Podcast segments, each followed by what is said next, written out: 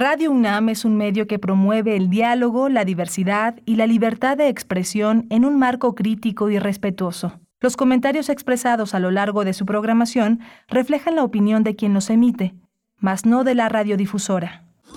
Radio UNAM presenta Primer Movimiento, El Mundo desde la Universidad. Siete con tres minutos de la mañana, muy buenos días en esta, en este día martes 26 de julio de 2022. Inicia Primer Movimiento, una emisión en vivo a través del 96.1 de la frecuencia modulada, el 860 de AM y también en la web nos pueden escuchar en www.radio.unam.mx. Les saluda en los micrófonos Berenice Camacho por parte de todo un equipo que está listo y en sus puestos. Rodrigo Aguilar está en la producción ejecutiva frente a mí, del otro lado del cristal.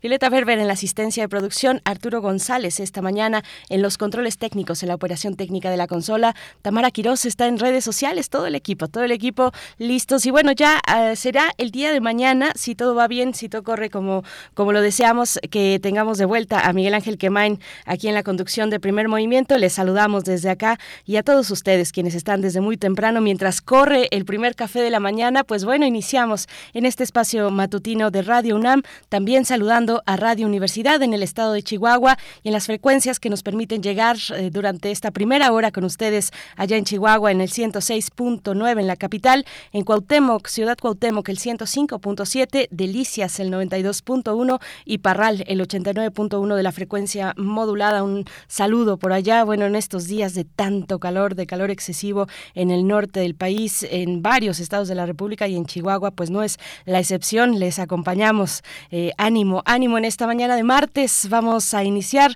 Bueno, hoy como todos los martes tenemos la, la posibilidad de escuchar una propuesta musical cargo de Edith Citlali Morales, violinista, comunicóloga, gestora cultural e investigadora musical. Nos eh, estará compartiendo a lo largo de esta mañana una propuesta musical eh, que tiene que ver con los conciertos para guitarra. Así es que en unos momentos estaremos con ella para que nos explique, para que nos comente de qué va esta curaduría musical de martes. Tendremos también, también un seguimiento a la actual ola de COVID-19 en el país, en México. Vamos a conversar con el doctor Mauricio Rodríguez Álvarez. Él es profesor del Departamento de Microbiología de la Facultad de Medicina de la UNAM. Es conductor de Hipócrates 2.0 aquí en Radio UNAM. Después, después tendremos, ah, bueno, para ese tema, por supuesto que y para todos, pero especial, eh, con especial atención en ese tema, estamos, estaremos recibiendo sus comentarios, sus dudas, si las tienen para esta, eh, esta charla sobre la quinta ola de COVID-19 en México. Tendremos la participación después de Pablo Romo, miembro del Consejo Directivo de Serapaz Paz, Serapaz Servicios y Asesoría para la Paz AC, es profesor de Transformación Positiva de Conflictos en la especialidad de Negociación y Gestión de Conflictos Políticos y Sociales en la Facultad de Ciencias Políticas y Sociales de la UNAM para hablar de la Comisión de la Verdad en Colombia, un tema que, que ya hemos abordado aquí con otros especialistas, el caso de Jacobo Dayan, por ejemplo, el mismo Pablo Romo lo ha mencionado y hoy pues un seguimiento, un seguimiento después de eh, pues también de que Pablo Romo mismo se tomara un periodo vacacional, pues bueno, venimos con esta, con esta propuesta para conversar con ustedes. En la segunda hora, en nuestra nota nacional, hoy es martes de Lorenzo Meyer, vecinos cercanos pero conflictivos. El problema de México con Estados Unidos es eh, la propuesta temática de Lorenzo Meyer, profesor investigador universitario, que nos acompaña cada, cada 15 días aquí en este espacio. En la nota internacional, la nota internacional, vamos a la crisis política, una nueva crisis política eh, que, bueno, eh, no sorprende a nadie, a nadie eh, en Italia, pero no deja de ser muy importante lo que está atravesando aquel país respecto a la representatividad, a la confianza del Parlamento para con un primer ministro. Bueno, pues vamos a conversar con Luis Guacuja, responsable del programa de estudios sobre la Unión Europea del posgrado de la UNAM. Y cuando llegue la tercera hora, abriremos con poesía necesaria para esta mañana. Y en la mesa del día, las elecciones en el Estado de México ya se ha publicado pues un primer filtro. Los resultados de un primer filtro de la lista de quienes eh, serían aspirantes a ser candidatos para gobernar el Estado de México por parte del Partido Morena. Vamos a conversar sobre esta cuestión, sobre este proceso eh, pues preelectoral, un proceso interno de Morena. Vamos a tener dos invitados para este tema, el doctor Edgar Ortiz Arellano, profesor en el posgrado de la Facultad de Contaduría y Administración, académico del Centro de Estudios Superiores Navales, SNAP, y miembro del SNI, socio presidente de Bismarck SC, especialistas en estudios electorales, y también nos acompañará el maestro Juan Manuel Aguilar Antonio, investigador de CACEDE y doctorante en Relaciones Internacionales. Bueno, ahí los temas para esta mañana, para esta mañana de martes 26 de julio. Les invitamos a participar en redes sociales, a escribirnos, a enviarnos sus comentarios, una fotografía del café que se están tomando también. También se vale lo que ustedes quieran compartir en esta comunidad radiofónica. Las coordenadas arroba PMovimiento en Twitter y primer Movimiento UNAM en Facebook. Vamos a ir como cada mañana con el reporte cotidiano, el reporte técnico sobre COVID-19. Primer movimiento. Hacemos comunidad en la sana distancia.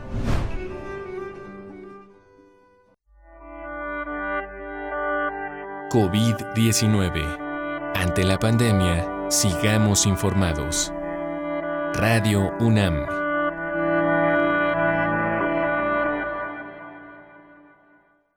Con este reporte técnico en Información Nacional. La Secretaría de Salud informó que en las últimas 24 horas se registraron 20 nuevos decesos, por lo que el número de fallecimientos por esta enfermedad COVID-19 aumentó en México a 327.109. De acuerdo con el informe técnico ofrecido ayer por las autoridades sanitarias, en ese mismo periodo se registraron 4.231 nuevos contagios, por lo que los casos confirmados acumulados aumentaron a 6.628.541, mientras que los casos activos estimados a nivel nacional por la Secretaría de Salud son 190.597. En información internacional, de acuerdo con el recuento de la Universidad, Universidad John Hopkins, el número de casos confirmados de coronavirus a nivel mundial es de 570 millones. 755.276, mientras que las muertes por COVID-19 son 6.385.000 424. Estados Unidos es el país más afectado, con más de 90 millones de casos y más de un millón de lamentables decesos. En información de la UNAM, con el objetivo de abaratar los costos e insumos alimenticios, Leonardo Alejandro Beltrán Rodríguez del Instituto de Biología de esta Casa de Estudios propuso la combinación de producción de la milpa en la chinampa, dos sistemas tradicionales de agricultura eh, que contribuiría a ampliar la generación y distribución de productos agrícolas en la capital de la República Mexicana. La propuesta implica fomentar la comercialización directa del productor al comprador.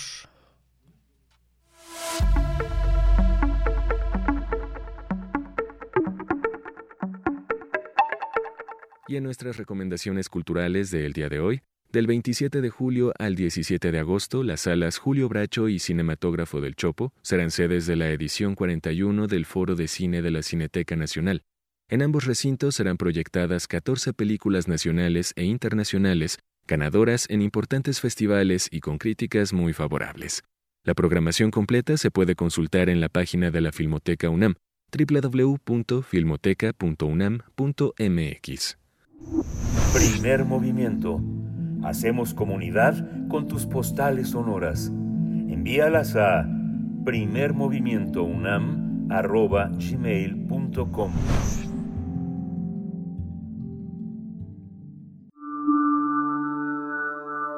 Curadores musicales de Primer Movimiento. Y en esta mañana, en esta mañana damos la bienvenida con mucho cariño a nuestra querida colega, eh, nuestra, eh, pues, la, el, artífice de los eh, martes musicales aquí en Primer Movimiento, Edith Citlali Morales, violinista, comunicóloga, gestora cultural e investigadora musical, porque nos va a hablar de qué va la curaduría musical de este martes. Querida Edith Citlali, esperando que tus vacaciones pues hayan sido de lo mejor. Gracias por estar aquí, bienvenida de vuelta. Hola, hola, querida Berenice, me da un gusto enorme saludarte, los extrañé. Muchas gracias, gracias como siempre por esta este recibimiento tan cálido Y bueno, también le doy los buenos días a nuestro hermoso público de primer movimiento. Cuéntanos, Bere, ¿estás de solista el día de hoy en nuestro programa? Estoy de solista, pero con una orquesta detrás que, que siempre apoya y que se siente esa compañía. Y bueno, con propuestas como la tuya, querida Edith, eh, de verdad, siempre es un gusto, ¿eh? Es un gusto y te agradecemos este esfuerzo eh, que, que, ha gustado y que ha eh, pues sido bien recibido por la audiencia, por las personas que nos escuchan. Así es que cuéntanos, para guitarra. Así es, Preciosa. Pues mira, nuestra, curia, nuestra curaduría de hoy precisamente está conformada por obras para solista y orquesta, como bien lo acabas de mencionar. Escogí conciertos que fueron escritos para este instrumento que pocas veces vemos dentro de las orquestas filarmónicas eh, sinfónicas, pero que tiene muchísimos trabajos con, con ella con este instrumento como solista. Es un instrumento muy bonito, en lo personal me gusta muchísimo, porque a diferencia de la familia de los instrumentos de cuerda frotada, que bueno, obviamente requieren de un arco para producir sonido y la guitarra es percutida, el violín, la viola, el cello y el contrabajo son instrumentos más bien melódicos, a diferencia de la guitarra, que si bien puede ser melódica, también es armónica, es decir, puede producir muchas notas al mismo tiempo durante mucho tiempo. Un instrumento súper, súper versátil y que encontramos en una gran variedad de estilos y agrupaciones. Entonces, hoy nuestra curaduría está conformada de esta manera. Haremos un recorrido de esos que me gustan por el mundo y por el tiempo, escuchando fragmentos de cinco obras para la guitarra como protagonista. Eh, yo creo que uno de los conciertos más importantes y famosos en el repertorio de la guitarra es el concierto de Aranjuez. Yo no me canso de escuchar esta música tan bella y fue compuesta por el español Joaquín Rodrigo en 1939.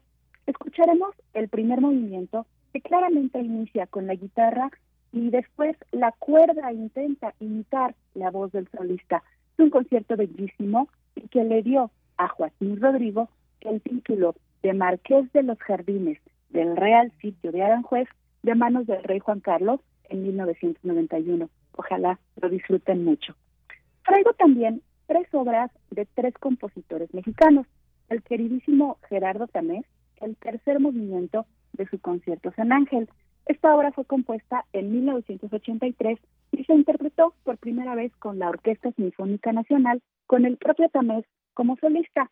Además de esta versión de guitarra y orquesta sinfónica, Gerardo elaboró tres versiones más eh, de esta misma obra, una para guitarra y piano, otra para guitarra y orquesta de cuerdas, y la última, que es la que escucharemos más tarde, para guitarra y el ensamble Tierra Mestiza. Bueno, luego tendremos un fragmento del tercer movimiento del concierto para guitarra del extrañado maestro Eugenio Toussaint. Este concierto fue escrito en 1994 y me gusta muchísimo la obra porque como en como en muchas y en muchos trabajos de, de Toussaint es muy claro el sello de este compositor, esta mezcla entre jazz, sabor latino y sazón mexicano. Y bueno, por último, de los compositores mexicanos, escucharemos de, Ever, de Ever Vázquez su obra El árbol de la vida.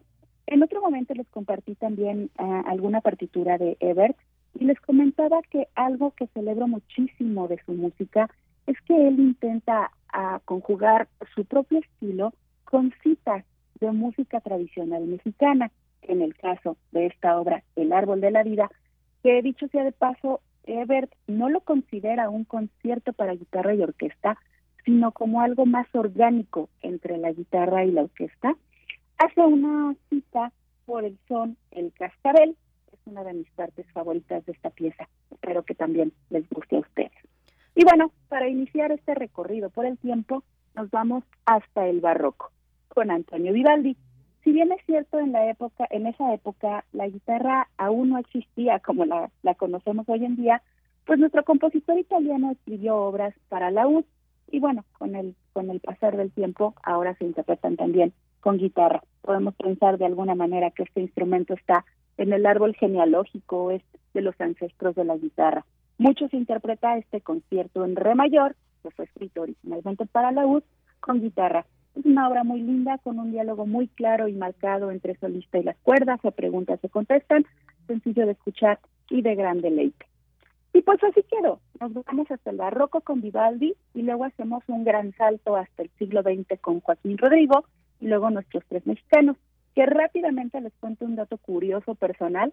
Ayer cuando estaba enviando la lista al equipo de producción de primer movimiento, Rodrigo Violeta, saludos, me di cuenta que mi inconsciente me jugó una broma, porque los fragmentos que escucharemos de los tres mexicanos tienen que ver con sones. El tercer movimiento del concierto San Ángel es un alegro soneado, un alegreto soneado. El tercer movimiento del concierto de Toussaint se llama precisamente son y el fragmento que seleccioné del árbol de la vida es la cita del son, el cascabel. Les confieso, no lo pensé de esa forma, me di cuenta hasta que mandé la lista, pero creo que quedó bonito. Ojalá a ustedes también les guste y lo disfruten mucho. ¿Qué te parece, querida Berenice? ¿Te gusta la guitarra cuando estás solista con las orquestas? Está maravillosa esta selección, Edith Zitlali, como siempre, mucho que disfrutar para esta mañana de martes. Eh, bueno, pues ya aprendimos también, además, eh, nos diste una breve clase sobre guitarra, el instrumento armónico y también melódico. Y bueno, nos vamos a quedar con esta propuesta. Te agradecemos y nos escuchamos contigo el próximo martes. Claro que sí, preciosa. Me despido de ustedes les dejo un abrazo musical enorme. Hasta la próxima. Hasta la próxima. Vamos con Vivaldi.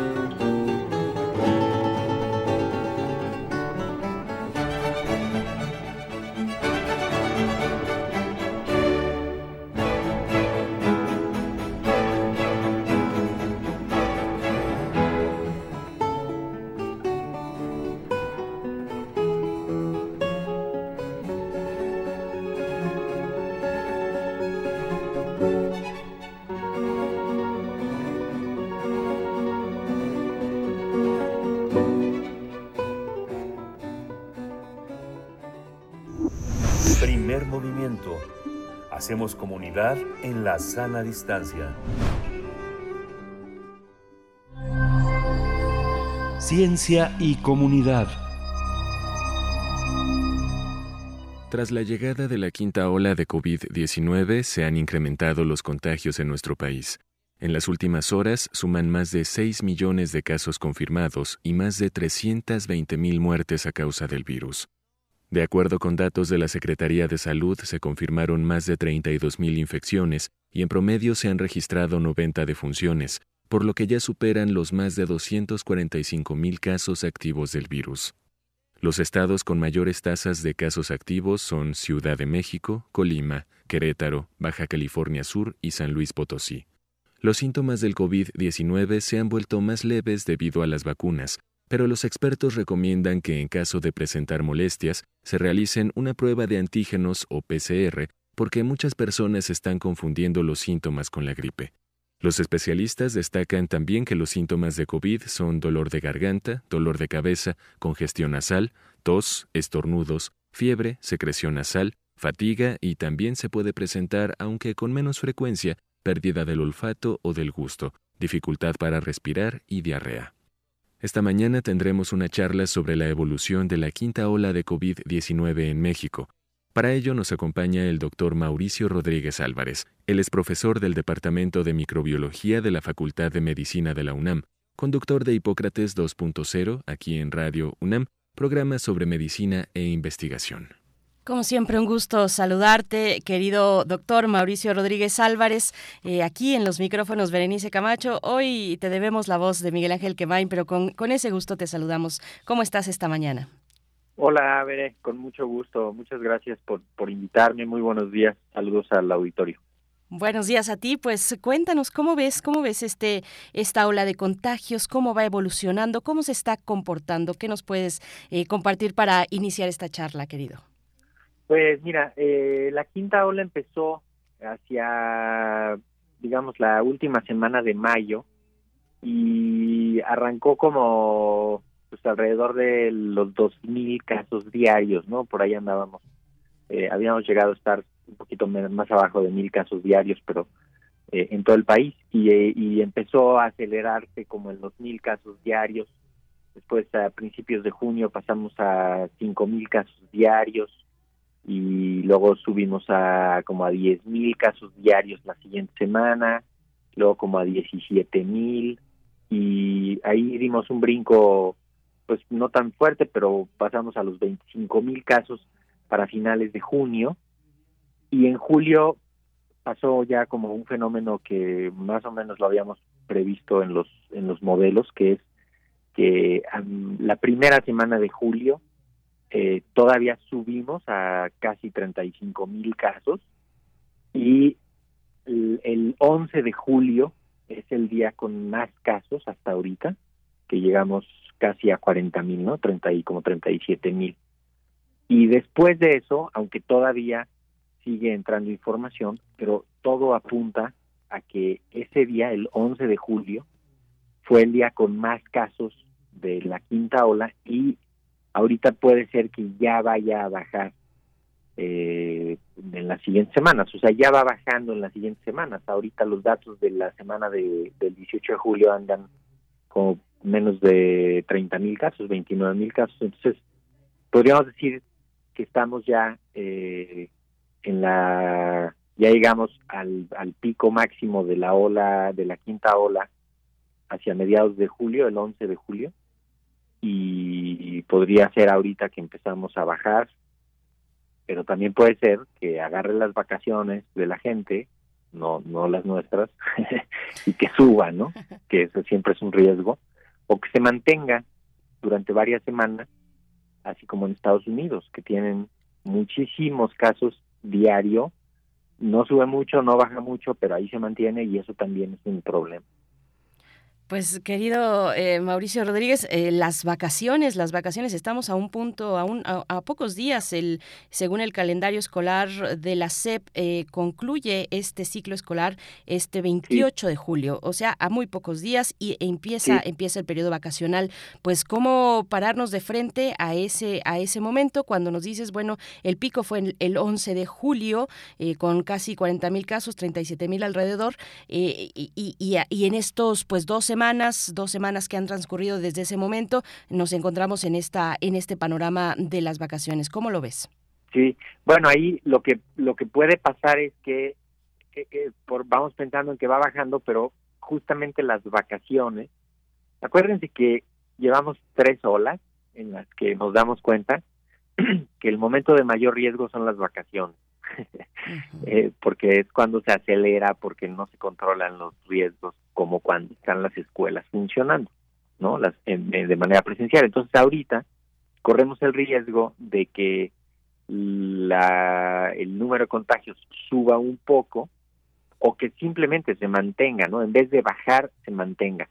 Esperemos que por el efecto de la vacunación y por el efecto de toda la enfermedad que ya ha pasado, que baje, ¿no? Y que pues en las siguientes semanas no veamos más que bajar, bajar, bajar, bajar y tengamos ya hacia finales de agosto una situación mucho más favorable, ¿no? Ese sería el escenario ideal, que es muy factible.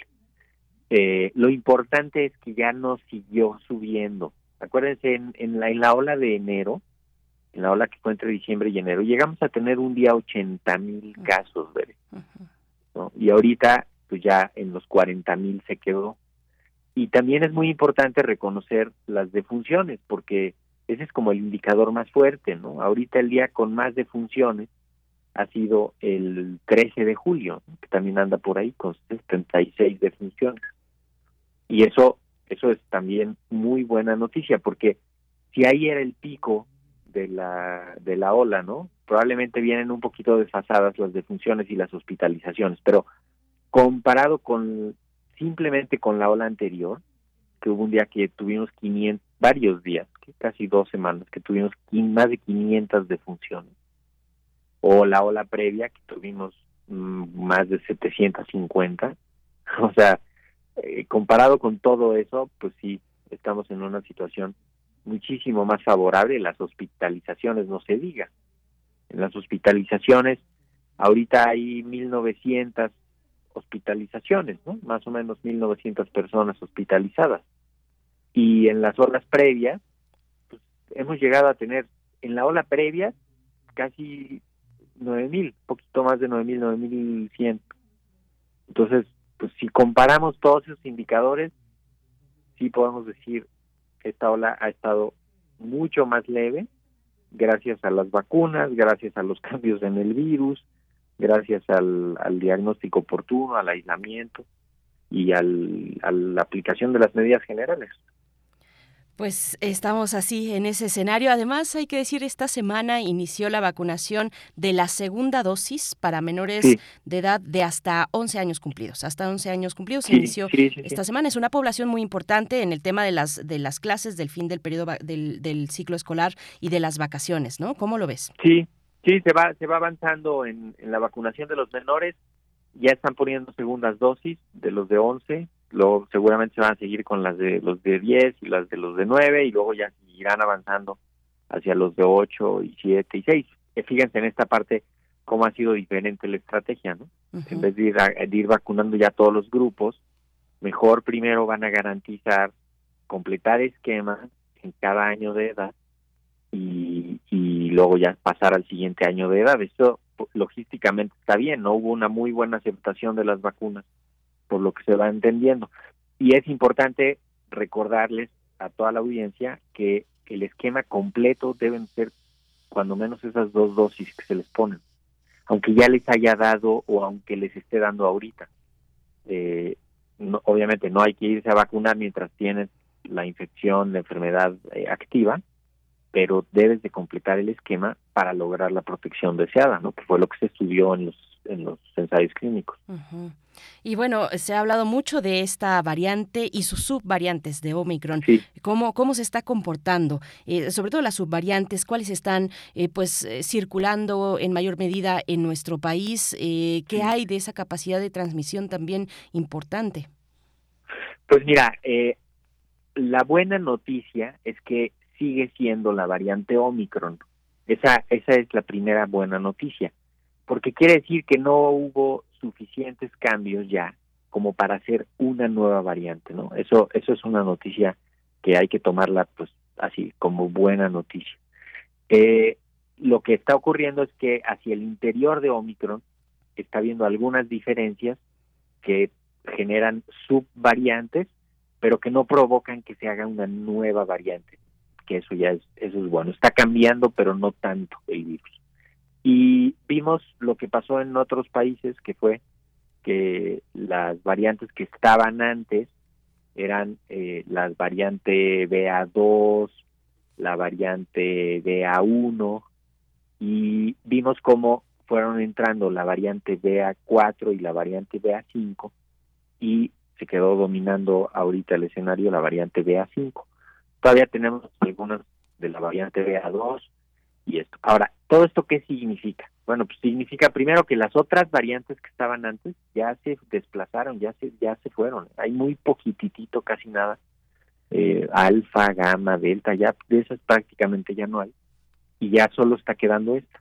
Esta causa una enfermedad un poquito más leve, se queda más como en la nariz y la garganta, ya no se mete tan profundo a los pulmones, ya no da estas respuestas generalizadas tampoco tan fuertes. Entonces, estamos viendo esto junto con lo de las con lo de las eh, eh, vacunas y la, enfermedad previa, pues que, que están provocando enfermedades más leves pero eso eso no como queja de la del paciente de que le duele la garganta tiene la nariz tapada tiene mocos se le va el gusto se le va el olfato pero ya no tanto esto de que le falte el aire de que hay que ponerle oxígeno de que tiene que irse al hospital o de que tiene unas fiebres que le duran varios días.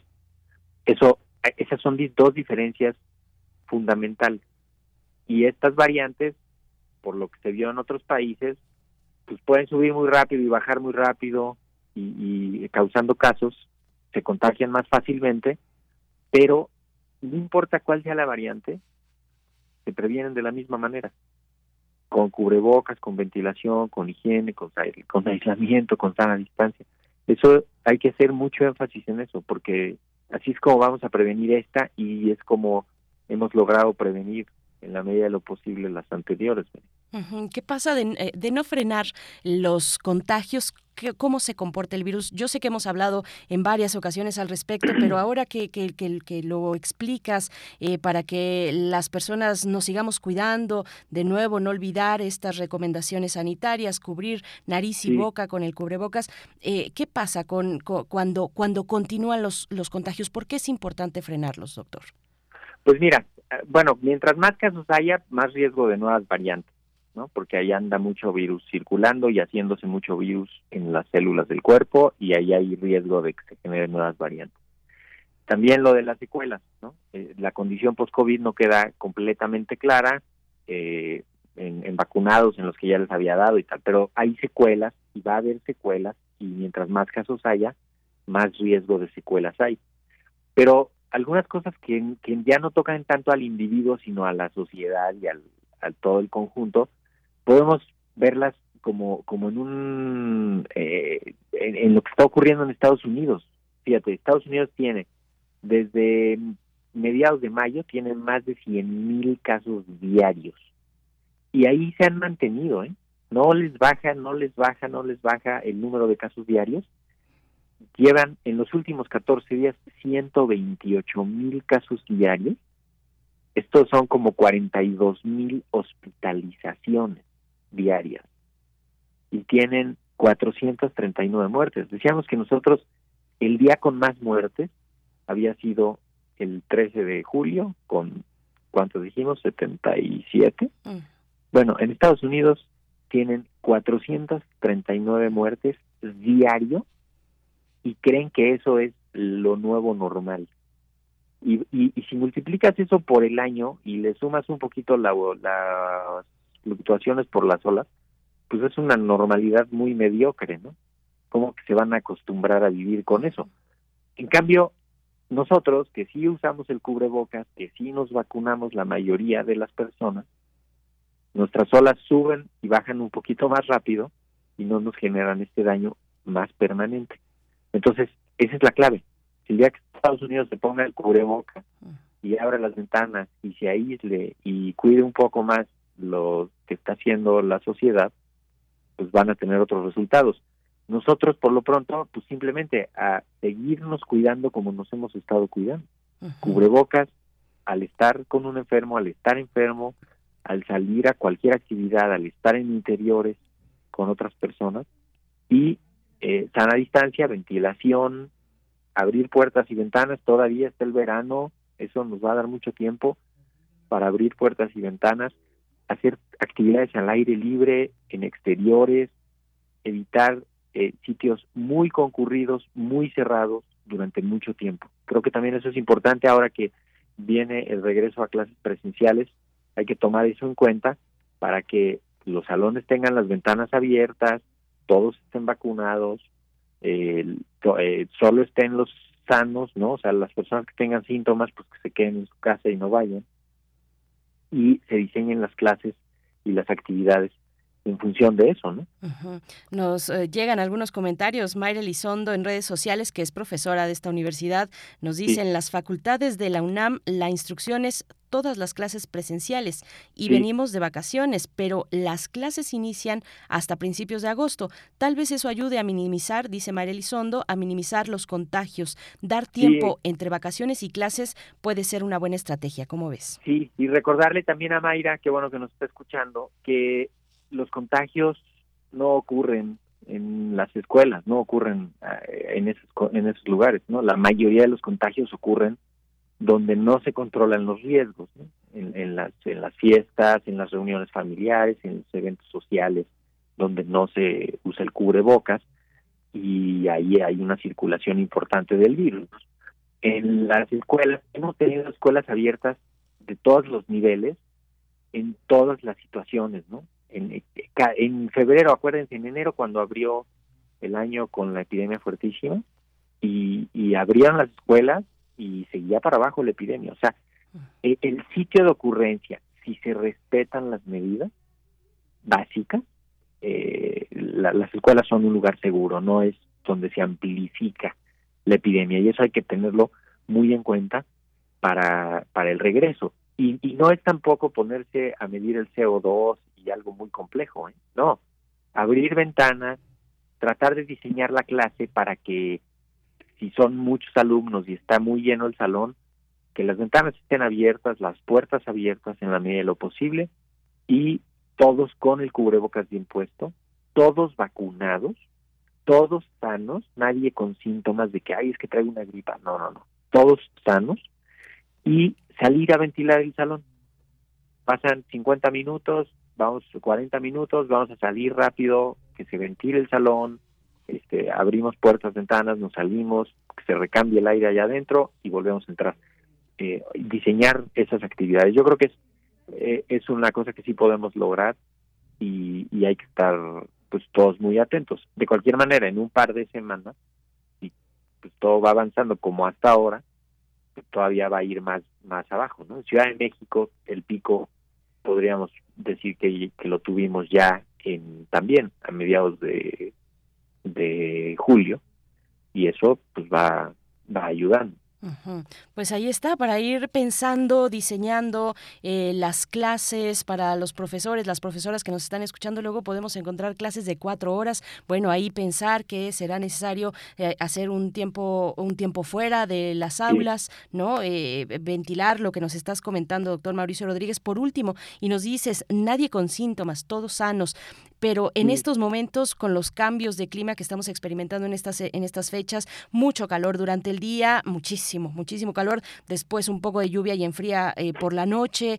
y vienen los resfriados y de inmediato pues uno piensa que podría ser COVID y se aísla y bueno, vienen ahí una serie de, cuando se tiene responsabilidad, de acciones encadenadas para, para evitar, eh, para frenar ese contagio, ¿no? ¿Cómo, ¿Cómo ponernos ahí? Eh, pues empezamos a acercarnos a esa época. Sí, y además ahí pasa algo, ¿no? Que o, le exageras y entonces sobre reaccionas o lo minimizas y entonces se genera un problema, ¿no? Que eso también es es importante que, que no ocurra, ahora sí que ninguna de las dos. Eh, no se trata nada más de tener un síntoma, ¿no? Y no se trata nada más de aparecer con el síntoma, o sea, tiene que haber cuando menos un conjunto de síntomas, ¿no? Que sea eh, dolor de garganta, nariz tapada, ataque al estado general, cansancio, dolor de cabeza, quizá un poco de fiebre, escalofríos, digamos, cuando menos dos de estos, ¿no? Y que duren. No es de que ahorita se me tapó la nariz mm. porque bajé a caminar o salí a la calle y regresé y había polvo, sino que, que te dure eh, pues varias horas y que se acompañe de algún otro y que además exista el riesgo de, del contagio. Si me dices que has estado en tu casa y que solo viste una persona o que sales muy poco, eh, tu riesgo es, es mucho más bajo que alguien que diga que está saliendo, viendo gente en reunión, en cosas sociales o en cosas de sin protección, ¿no? Y, y entonces pues ahí su riesgo es distinto. O en el transporte público. Si tiene síntomas, pues si te hace una prueba, descartarlo, ¿no? Una prueba rápida, descartarlo y, y entonces ya actuar con toda tranquilidad. Si tienes síntomas fuertes, espérate en tu casa. Porque además, aunque no sea COVID, oye, pues estás enfermo. Quédate en tu casa a descansar. O sea, no se trata de esto de, Ay, es que traigo un gripón, pero ahí voy a trabajar porque soy muy bueno. No, tampoco, o sea, hay que dejar de romantizar el, el, sacrificio del trabajo con enfermedad, ¿no? Como el presidente de Estados Unidos también, ¿no? O sea, está enfermo, está mal y, y sigue trabajando y diciéndole a todo el mundo que, que hay que seguir trabajando. No, hay que descansar, hay que aislarse, que se recupere el cuerpo y así también vas a promover pues, que se rompa la cadena de transmisión, ¿no? Entonces, eso puede ser aislamiento cuando menos de siete días, si ya has confirmado o si has tenido síntomas y, y el diagnóstico. A los siete días, pues levantas y ves que cómo vas, si llevas tres días tranquilos, ya sin fiebre ni nada, pues ya incorporarse a las actividades con precaución, que ahí está la clave. Ahí está la clave. Pues, eh, como siempre, te agradecemos, eh, doctor Mauricio Rodríguez Álvarez, esta participación. Te escuchamos en Hipócrates 2.0 aquí en Radio UNAM. Y bueno, eh, pues en este, en este momento importante para, para la universidad, para pues la comunidad en torno a esta radio, con el regreso a clases. A nosotros ya se nos acabó la, vaca la vacación, las vacaciones administrativas, y estamos en ese punto de planear, de pensar, de proyectar nuestras actividades académicas, ¿no? Así es, Bere, y, muy importante, acuérdense de el impacto negativo que tiene las, las actividades a distancia, ¿eh? No se trata nada más de resolver lo de las clases y el aprendizaje y tal, o sea, la, la vida en los campus, eh, el encuentro, el, las actividades cotidianas en las facultades, en todos los recintos deportivos, culturales, administrativos, toda esa vida que, que tiene la universidad y que es parte de la de, pues, de lo que debe de ocurrir en la vida cotidiana eh, puede ocurrir de manera segura de manera controlada con los riesgos no de los riesgos controlados. Y entre todos lo vamos a lograr eso no cabe la menor duda. Y todos nos están viendo no hay que perder de vista eso. Entonces pues si nos si nosotros como ya lo hicimos en el semestre regresamos presencial y hacemos nuestras actividades, eso va a ir en beneficio de nuestros de nuestros alumnos, de nuestro personal docente, eh, se, se, vive distinto la, la situación y además la protección de las vacunas, las pruebas, el manejo, las variantes, todo está ahorita, digamos, poniendo una situación mucho menos grave y la podemos controlar de manera más efectiva. Pues estamos en muy buen momento para ponernos a pensar, proyectar esos escenarios, en el caso de nuestras clases, de las clases, de las actividades académicas, de planear, de pensar desde ahora, bueno, según las actividades que tengamos, cuáles serían las mejores condiciones que podemos desde lo más inmediato proporcionar, eh, proponer para, para frenar los contagios. Doctor Mauricio Rodríguez Álvarez, profesor del Departamento de Microbiología de la Facultad de Medicina de la UNAM, un gusto, te deseamos lo mejor en este semestre que inicia. Igualmente, Bere, que tengan muy buen día, muy buena semana. Un abrazo. Abrazo de vuelta. Nos vamos con música. Vamos a hacer una pausa musical. Bueno, rápidamente por acá Esther Chivis nos comenta algo en redes. Dice, un papá, un papá del grupo de mi hija preguntaba por qué tan cortas las vacaciones. Si bien el desempeño académico es importante, el desarrollo psicoemocional es más prioritario. Hay que estar atentos de nuestros niños. Bueno, sí, este calendario, bueno, que así se decidió eh, en su momento extender, hacer más extenso este periodo, este periodo para recuperar los aprendizajes para recuperar pues todo lo que ha significado la pandemia en términos educativos, pero pues sí, poquitas vacaciones quedan. Mm, vamos a, bueno, hay que decir que las clases del siguiente periodo, del siguiente ciclo escolar, según la SEP, inician el 29 de agosto. Así es que es un mes, son un mes de vacaciones, es un mes de vacaciones, concluye el, eh, este ciclo escolar que corre el 28 de julio, es decir, esta semana, a finales de esta semana, e inicia el siguiente el 29 de agosto. Bueno, vamos con otros temas, 7 con 47 minutos. Vamos a ir directamente con Pablo Romo, que ya se encuentra en la línea.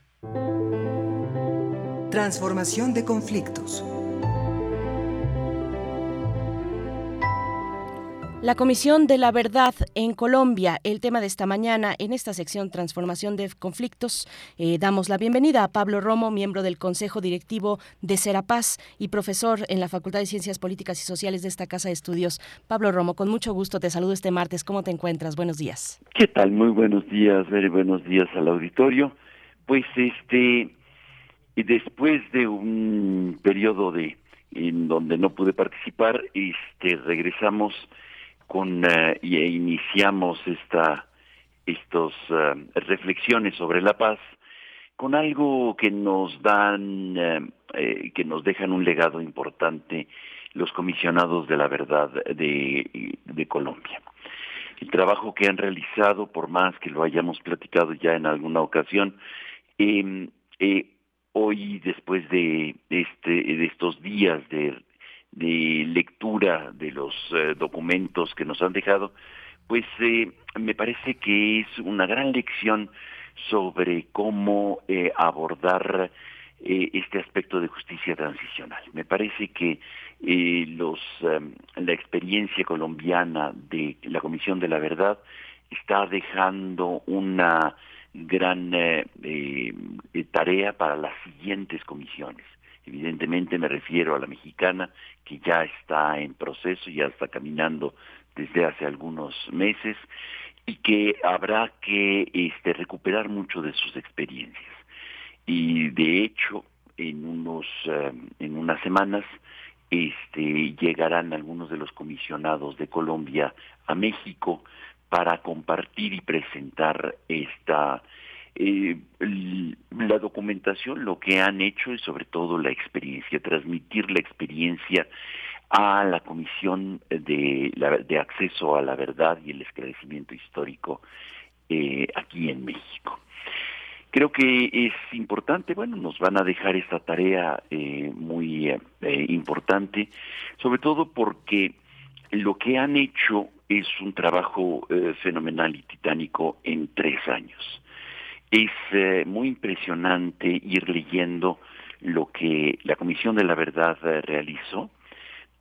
Simplemente algunas de las de los datos que dan ellos es han escuchado a más de, de 30 mil víctimas en testimonios individuales y en encuentros colectivos han realizado una cantidad impresionante en 28 lugares, se establecieron en 28 lugares de Colombia parece este eh, eh, la tarea que hicieron la Comisión de la Verdad eh, cubre cosas muy importantes como el em, desde la recuperación de las voces del exilio hasta la recuperación de los em, de las voces de niñas, niños y adolescentes en, en el territorio de Colombia. ¿Y esto para qué? Porque narrar nuevamente desde la versión de las víctimas sana, porque Colombia eh, creo que hay una disposición de un amplio sector muy importante que quiere narrar y generar una nueva historia de su propio pueblo, de su propio país. Y creo que este esfuerzo, por más que haya vientos y tormentas que están impidiendo que eh, Colombia transite por que la violencia tiene una dinámica y una espiral muy fuerte eh, que atenta y ataca eh, los los intereses de la paz. Sin embargo, esta experiencia curadora, sanadora, de reconstrucción del tejido social, habrá que repensarla desde México no creo que eh, en sí misma sea solamente importante para los colombianos. Hoy eh, México necesita recuperar esta experiencia y las y los mexicanos rever un poco lo que hicieron. Es absolutamente fantástico el, el texto de entrada del, documento final, en donde habla con mucho cariño, con mucha, eh, con mucha sensibilidad del el mensaje de esperanza y de futuro que tiene eh, este, este documento. Reconoce que las verdades que representa, que trae y que acarrea son verdades incómodas, que desafían, dice el texto, nuestra dignidad. Es un mensaje, dice eh, eh, al principio en la, en la introducción, es un mensaje para todas y todos como seres humanos, más allá de las opciones políticas, ideológicas, de las culturas y las creencias religiosas, de las etnias y del género. Traemos una palabra que viene de escuchar y sentir a las víctimas por parte del territorio colombiano y en el exilio, y de oír a quienes luchan para mantener la memoria y se resisten a negociar eh, negocianismos y a quienes no han a quienes han aceptado responsabilidades éticas, políticas y penales. Un mensaje de la verdad para detener la tragedia interminable de un conflicto en el que el 80% de la población eh, son, han sufrido algún tipo de acciones en contra de eh, sí mismos o de sus colectivos. Es interesantísimo el texto, vale la pena, es muy emotivo, es muy, muy importante para, para, para verlo desde nuestra latitud, eh, quienes queremos construir la paz. Estamos justamente después del asesinato de los jesuitas, aquella participación que tuvimos hace un mes justamente, en donde platicábamos justamente de, de, un hecho trágico del asesinato de estos dos hermanos jesuitas eh, y que se desata toda una discusión enorme sobre el tema de la paz. ¿Cómo construir la paz? Y es evidente que es indispensable conocer el pasado, hablar de él y reconstruirlo en términos de narrativas desde aquellos que sufrieron y no desde los que ganaron, no desde la versión de los que han vencido, sino de los supervivientes y de aquellos que eh, están eh, todavía marginados y quizá a veces resentidos, adoloridos, tristes, marginados. Creo que esta experiencia que están eh, haciendo de Colombia tiene mucho que ver y mucho que decirnos a nosotros hoy en México. Y creo que hay motivos de esperanza también para nosotros en la construcción de la paz en México.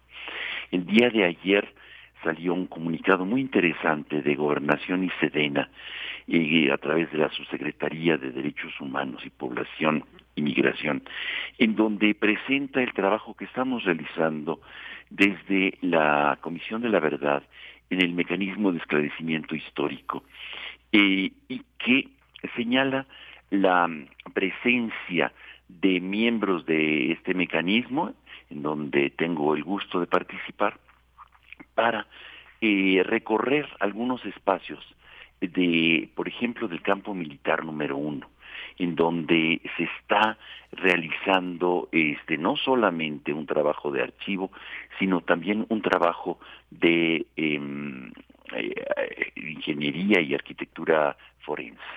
Decir, se está haciendo a fondo un trabajo importante para reconstruir y saber qué sucedió. Hoy es indispensable saber qué sucedió en, desde 1965 a 1990, que es el mandato que tiene ahora la Comisión Mexicana de la Verdad. Habrá que ver y habrá que construir más adelante algunas otras comisiones, la de los años 90, sobre todo en la gran represión que hubo en Chiapas, este sotoboche a la construcción de los paramilitares, etcétera, y quizá también una más para conocer todo el, eh, este gran mundo de los desaparecidos que nos pesa, que nos duele y que todavía no logramos entender ni detener. Me parece que las comisiones de la verdad nos ayudan a tener esperanza, a tener futuro, a narrar nuevamente nuestras historias desde una perspectiva sanadora que cure, que alivie el dolor de las víctimas.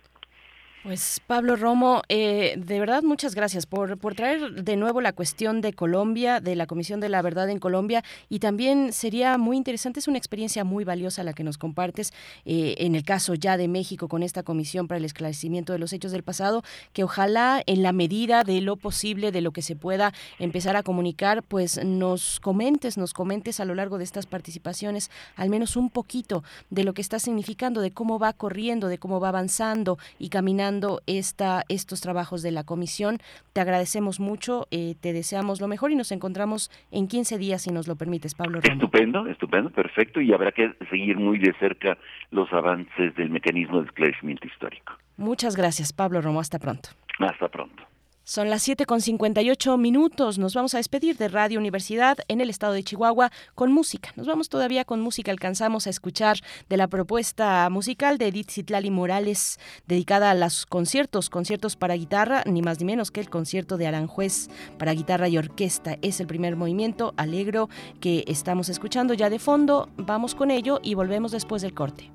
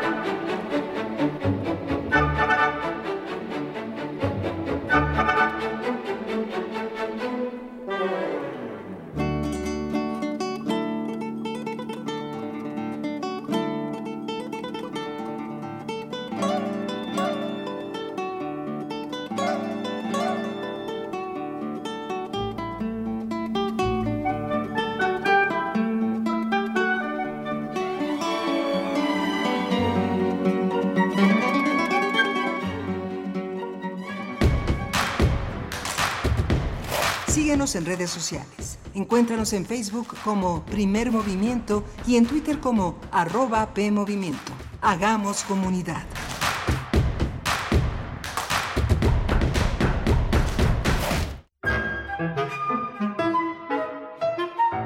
Querida audiencia madrugadora de testimonio de oídas, sigamos escuchando y develando hacia dónde nos lleva la música nueva y su quehacer sonoro martes y jueves, 1 a.m. por ambas frecuencias. Retransmisión sábados y domingos a la misma hora por frecuencia modulada. Radio UNAM, Experiencia Sonora.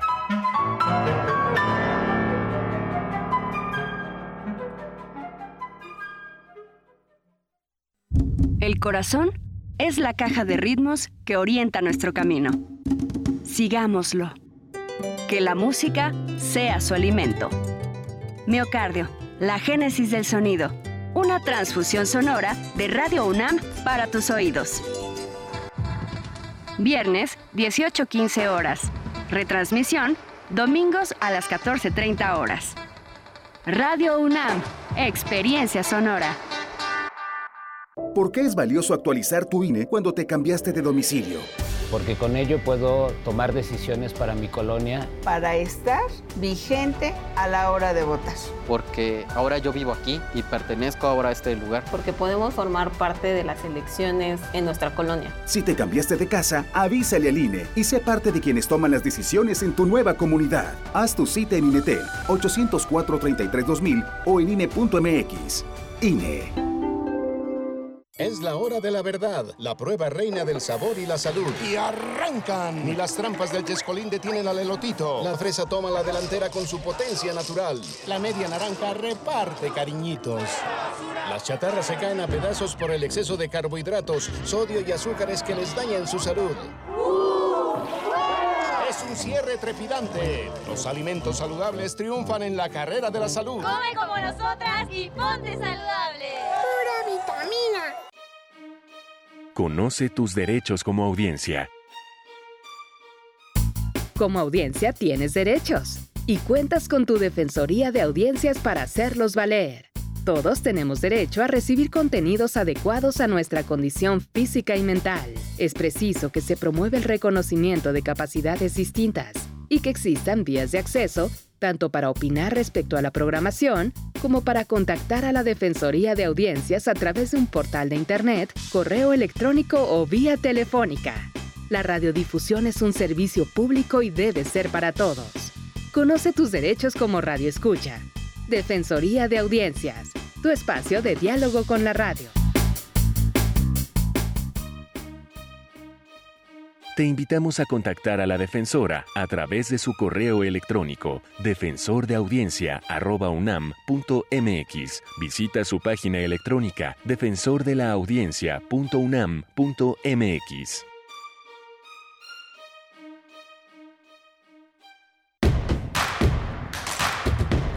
Queremos escucharte. Llámanos al 55 36 43 39 y al 55 36 89 89. Primer movimiento. Hacemos comunidad. Estamos de vuelta en primer movimiento, son las 8 con 4 minutos de la mañana, marca así el reloj de el centro del país en la capital. Les saludamos en vivo, en vivo, en una transmisión en vivo a través del 96.1 en la frecuencia modulada y el 860 de amplitud modulada en la web. También llegamos a todo el mundo, www.radio.unam.mx. En el micrófono les saluda Berenice Camacho, en nombre de todo el equipo, también de mi compañero Miguel Ángel Quemain, que como ya hemos dicho, eh, regresará pronto Esperamos que el día de mañana, si no, a más tardar el jueves, estará por acá Miguel Ángel Quemain en la voz, en la voz de este espacio. Mm, por supuesto, todo el equipo está desde muy temprano y desde antes, desde antes. Siempre este trabajo pues no termina eh, en todas sus secciones, en toda esta cadena que tiene como resultado este espacio, el espacio matutino de Radio UNAM. Está Rodrigo Aguilar esta mañana en la producción ejecutiva, Violeta Berber en la asistencia de producción, Arturo González en los controles técnicos y Tamara Quiroz atendiendo las redes sociales y compartiendo con ustedes eh, pues los contenidos de esta mañana que pues ha sido muy interesante. Estuvimos al inicio conversando con el doctor Mauricio Rodríguez Álvarez sobre el seguimiento a esta ola, la actual ola de COVID-19 en México eh, y con varias recomendaciones, particularmente pues ahora que ya se acabaron las vacaciones administrativas en el caso de esta universidad de la UNAM eh, y que empezamos a planear pues con todo ya el siguiente semestre o este semestre que ya inicia el 2023-1, pues bueno, hay que planear considerando todo, todas estas cuestiones. Fue eh, muy interesante y de verdad eh, también es recomendable acercarse a Hipócrates 2.0, el programa eh, cuyo titular es el doctor Mauricio Rodríguez Álvarez, precisamente aquí en Radio UNAM. Hablamos también de la Comisión de la Verdad en Colombia con Pablo Romo y cómo vernos, reflejarnos en ese, en ese espejo, en esos procesos, cada uno con sus particularidades, por supuesto, con todas sus diferencias, eh, pero finalmente con la eh, pues necesidad, la urgencia y los deseos de construir procesos de paz tanto para Colombia como para México. Estuvimos con Pablo Romo eh, platicando sobre y reflexionando sobre estas cuestiones. Para en este momento, en este momento por delante tenemos en unos momentos más tendremos la participación quincenal del doctor Lorenzo Meyer, profesor investigador universitario, nos propone hablar del problema de México con los Estados Unidos, vecinos cercanos pero conflictivos. Es la manera en la que titula Lorenzo Meyer su participación de esta mañana, que estará en unos momentos aquí en primer movimiento y después en la nota del día, la nota internacional, perdón, la crisis política en Italia, una nueva crisis política en Italia. Vamos a conversar sobre los detalles, el eh, contexto, la situación actual y el panorama también de elecciones anticipadas para eh, Italia. Vamos a conversar con Luis Guacuja, él es responsable del programa de estudios sobre la Unión Europea del posgrado de la UNAM. Y claro que le damos la bienvenida a la Radio Nicolaita en esta mañana, la Radio Nicolaita que pues nos aloja en el 104.3 de la frecuencia modulada. Saludos a toda la comunidad universitaria de eh, la Universidad Michoacana de San Nicolás de Hidalgo en el 104.3 allá en Morelia. Gracias, bienvenidos y a los que han estado desde muy temprano también por su escucha atenta. Muchísimas gracias. Sus comentarios están en redes sociales. Ya hemos compartido por acá algunos con respecto a esta ola de COVID que nos eh, comentaba Mayra Elizondo sobre, bueno, cómo planear las clases en este periodo con estas condiciones. Se ha llegado a un punto máximo, nos decía el doctor Mauricio Rodríguez Álvarez, el punto máximo que podemos determinar hasta el momento en esta pandemia que ocurrió eh, pues el pasado 11 mm, de julio cuando estábamos pues rondeando los 40 mil casos, 37 mil casos diarios, pero bueno, eh, de ahí, de ahí pues ya ah, ah, vemos una tendencia tendencia más a la baja, aunque no hay que soltar, como ya sabemos las precauciones, vienen las vacaciones de los más jóvenes, de los chiquitos, de las escuelas, se acaba esta semana el ciclo e, escolar de la SEP que corre actualmente y bueno, viene un mes de vacaciones, vamos a tomarlo en consideración. Así es que bueno, estos temas para esta mañana de martes 26 de julio, vamos ya en este momento con el doctor Lorenzo Meyer. Nota Nacional. Vecinos cercanos pero conflictivos. El problema de México con los Estados Unidos, el título de esta entrega, con el doctor Lorenzo Meyer, que ya se encuentra en la línea y a quien saludo con mucho gusto en nombre de Miguel Ángel Quemain, que todavía anda ausente, pero que nos deja también saludos para ti, Lorenzo Meyer. Muy buenos días. Gracias, buenos días. Ella empezó las vacaciones pues se siguió un poquito. La semana pasada tuvimos vacaciones acá, pero pues más bien tiene que ver con cuestiones de salud, así es que esperemos que le vaya ah, bien. Bueno. Y que esté pronto por acá, doctor. Es suficientemente joven como para que no le pase nada. Eso. Buenos días. Eh, el tema que escogí pues es casi el inevitable y el natural, ya que en estos días la prensa, la radio, la televisión, los comentarios en las redes sociales eh, giran en materia política y en materia mexicana en torno a esa controversia que se ha desatado entre Estados Unidos y México cuando unas empresas norteamericanas, bueno, y ahora también canadienses, pero esas realmente tienen una repercusión secundaria, las norteamericanas son la, el centro, unas empresas que no sabemos cuáles sean, eh, porque las reglas así lo, eh, lo piden para que no haya represalias, señalaron que México está violando eh, algunos puntos del Tratado de Libre Comercio, del TEMEC, y que eh, ellas se sienten afectadas. Viene un periodo de 75 días para eh, pláticas entre los representantes de los países para ver si hay tema, si se puede resolver antes de que se dé el siguiente paso, que es ya pasar a un panel en donde eh, se decide ya si hay eh, esa violación y qué remedio corresponde, si hay que pagar multas, si hay que eh, en fin, reparar eh, el daño en caso de que hubiera habido daño y eso ha dado pie a que se ponga en el tapete de la discusión la diferencia de intereses entre México y Estados Unidos es inevitable. Somos países con un desarrollo muy distinto, en lo material y con una historia eh, bastante accidentada. Esto de vecinos cercanos, eh, bueno, viene al cuento porque en 1984 un corresponsal del New York Times en México, pero que es de origen inglés, Alan Riding, escribió un libro que se volvió eh, importante en ese momento, en 84, y que se llamó eh, Vecinos Distantes.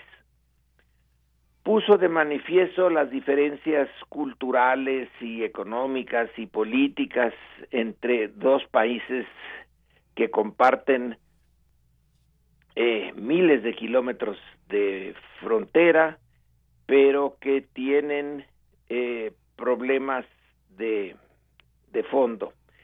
Sin embargo, ya ahora, en el 2022, eh, la distancia ya no existe.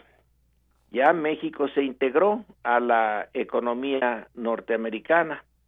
Prácticamente el 80%, eh, poco menos del 80% de sus exportaciones totales van hacia el mercado norteamericano. Pocos países tienen la concentración de exportaciones en un solo país, como es el caso de México con Estados Unidos.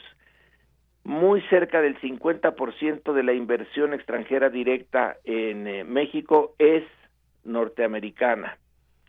Hay entre 8 y 9 millones de mexicanos viviendo en Estados Unidos.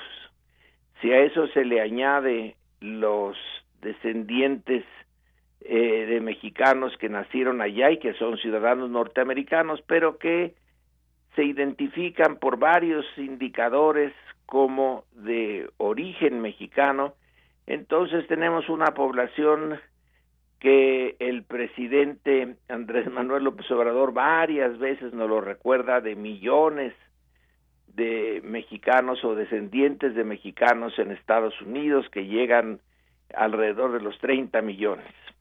Bueno, pues entonces la distancia ya no existe en esa materia, en materia económica, en materia social, pero está eh, la gran diferencia.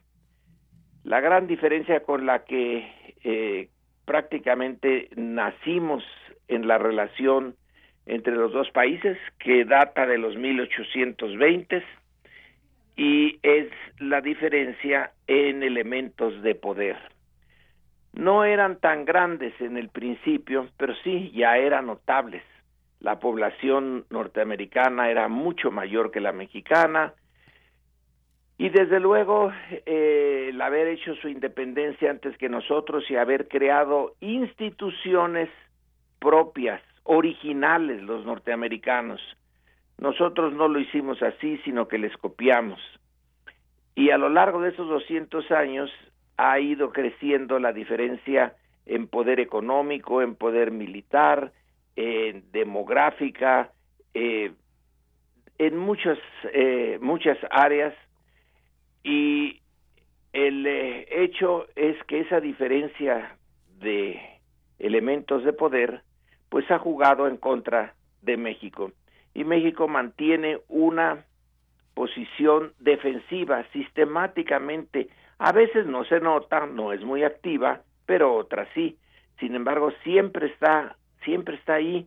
Estados Unidos se fue convirtiendo rápidamente, asombrosamente rápido, en una potencia y para fines del siglo XIX ya lo era. Después de la derrota militar, naval básicamente, eh, de Estados que eh, eh, llevó a, al choque entre Estados Unidos y España a fines del siglo XIX, pues quedó ya Estados Unidos como una potencia en em, emergente, sí, pero ya una potencia a nivel mundial y en el siglo XX le llaman ellos eh, eh, the American Century, el siglo americano. Ahí es donde termina por ser la gran potencia mundial y nosotros seguimos siendo un país eh, débil con eh, enormes carencias económicas y con una muy mala estructura institucional que impide eh, un mejor funcionamiento de toda nuestra estructura económica, social y política. Por lo tanto, México, pues inevitablemente mantiene una actitud defensiva frente a Estados Unidos, aun en esos momentos en que no hay un asunto importante eh, que nos lleve a un enfrentamiento entre los dos países, pero siempre está ahí esa eh, actitud muy explicable. Para Estados Unidos, el mundo es su escenario, es su teatro. Está en todos lados, en Asia, en África, en Europa, desde luego que en América Latina, eh, en Australia.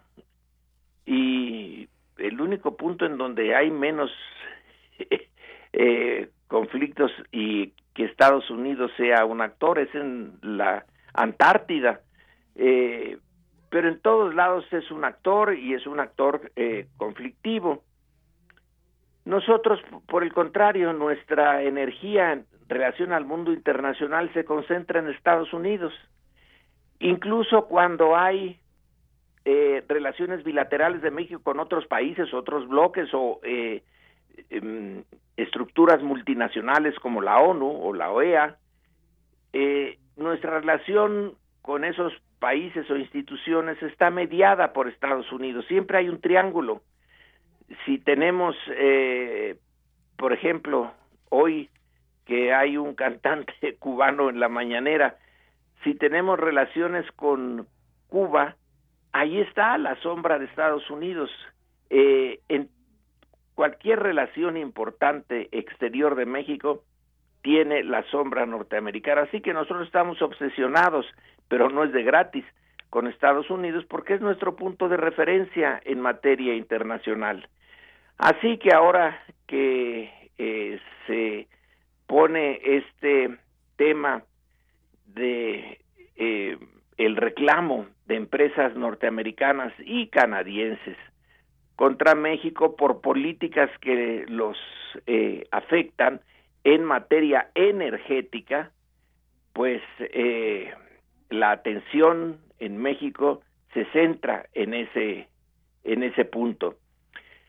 El presidente ya ha señalado que él no ve que México haya violado nada eh, del pacto eh, económico con Estados Unidos y con Canadá, pero ellos sí. Y en el mundo eh, de la política interna mexicana, bueno, pues este es un tema que añade, se añade como leña al fuego en la polarización política mexicana.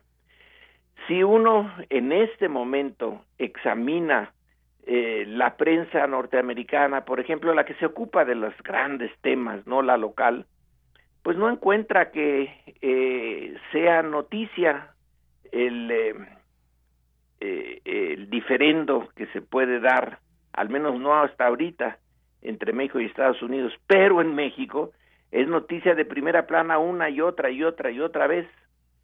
Es decir, aquí el gobierno de Andrés Manuel López Obrador tiene dos frentes a atender.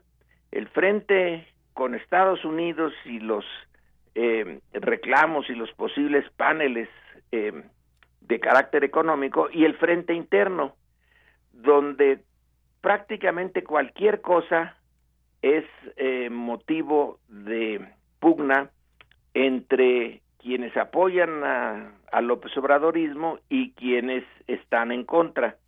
Así que la lucha es por dos partes. Eh, ¿Cómo se vaya a desarrollar esto? Bueno, está todavía por verse. El punto para el gobierno es que tiene que recuperar el control de las industrias productoras de energía, el petróleo y la electricidad.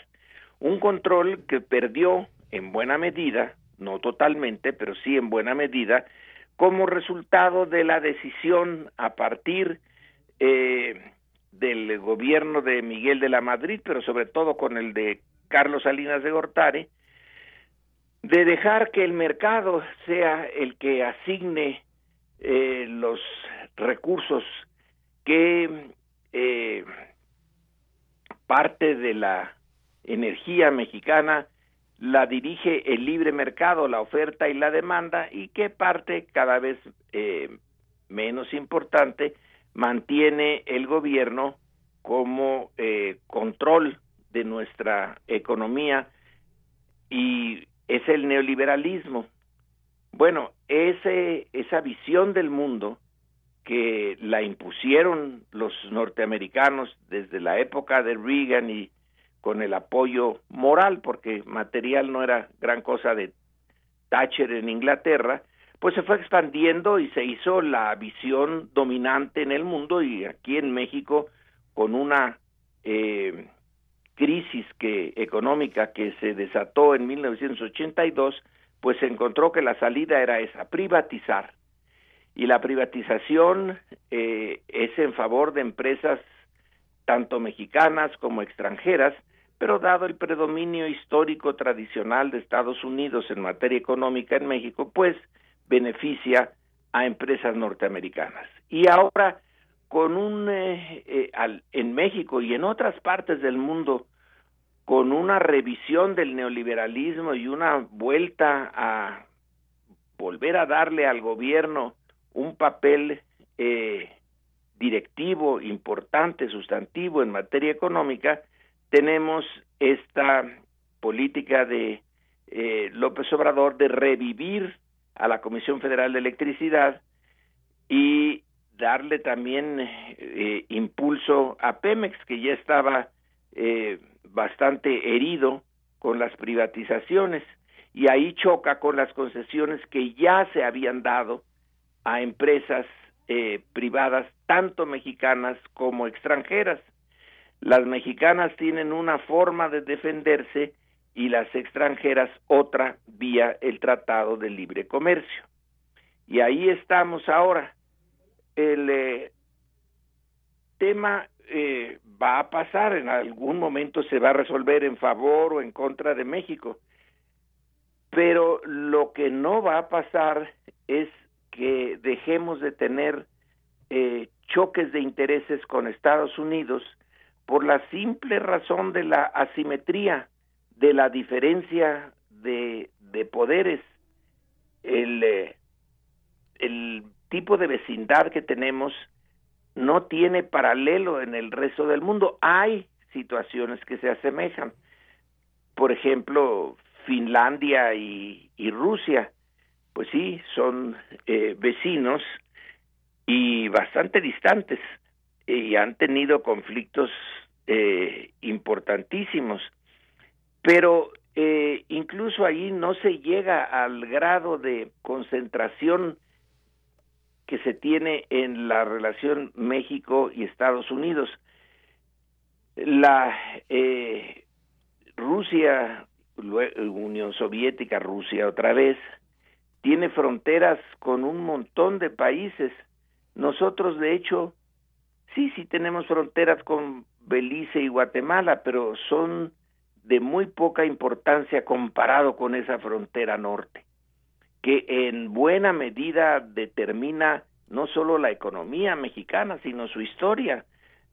Por ejemplo, de dónde se eh, alimentaron los ejércitos revolucionarios del norte eh, para hacer caer a Porfirio Díaz y sobre todo para la revolución que vino ya en serio, la revolución social que vino después, pues del norte, allá se vendió eh, ganado, algodón, minerales, se compraron armas, municiones y todo tipo de pertrechos para los ejércitos revolucionarios del norte, el villista, el carrancista, eh, el eh, norte es eh, el mercado de la droga, el proveedor de armas, el lavador de dinero, el norte es a donde va la migración mexicana y de otros países que pasa por México.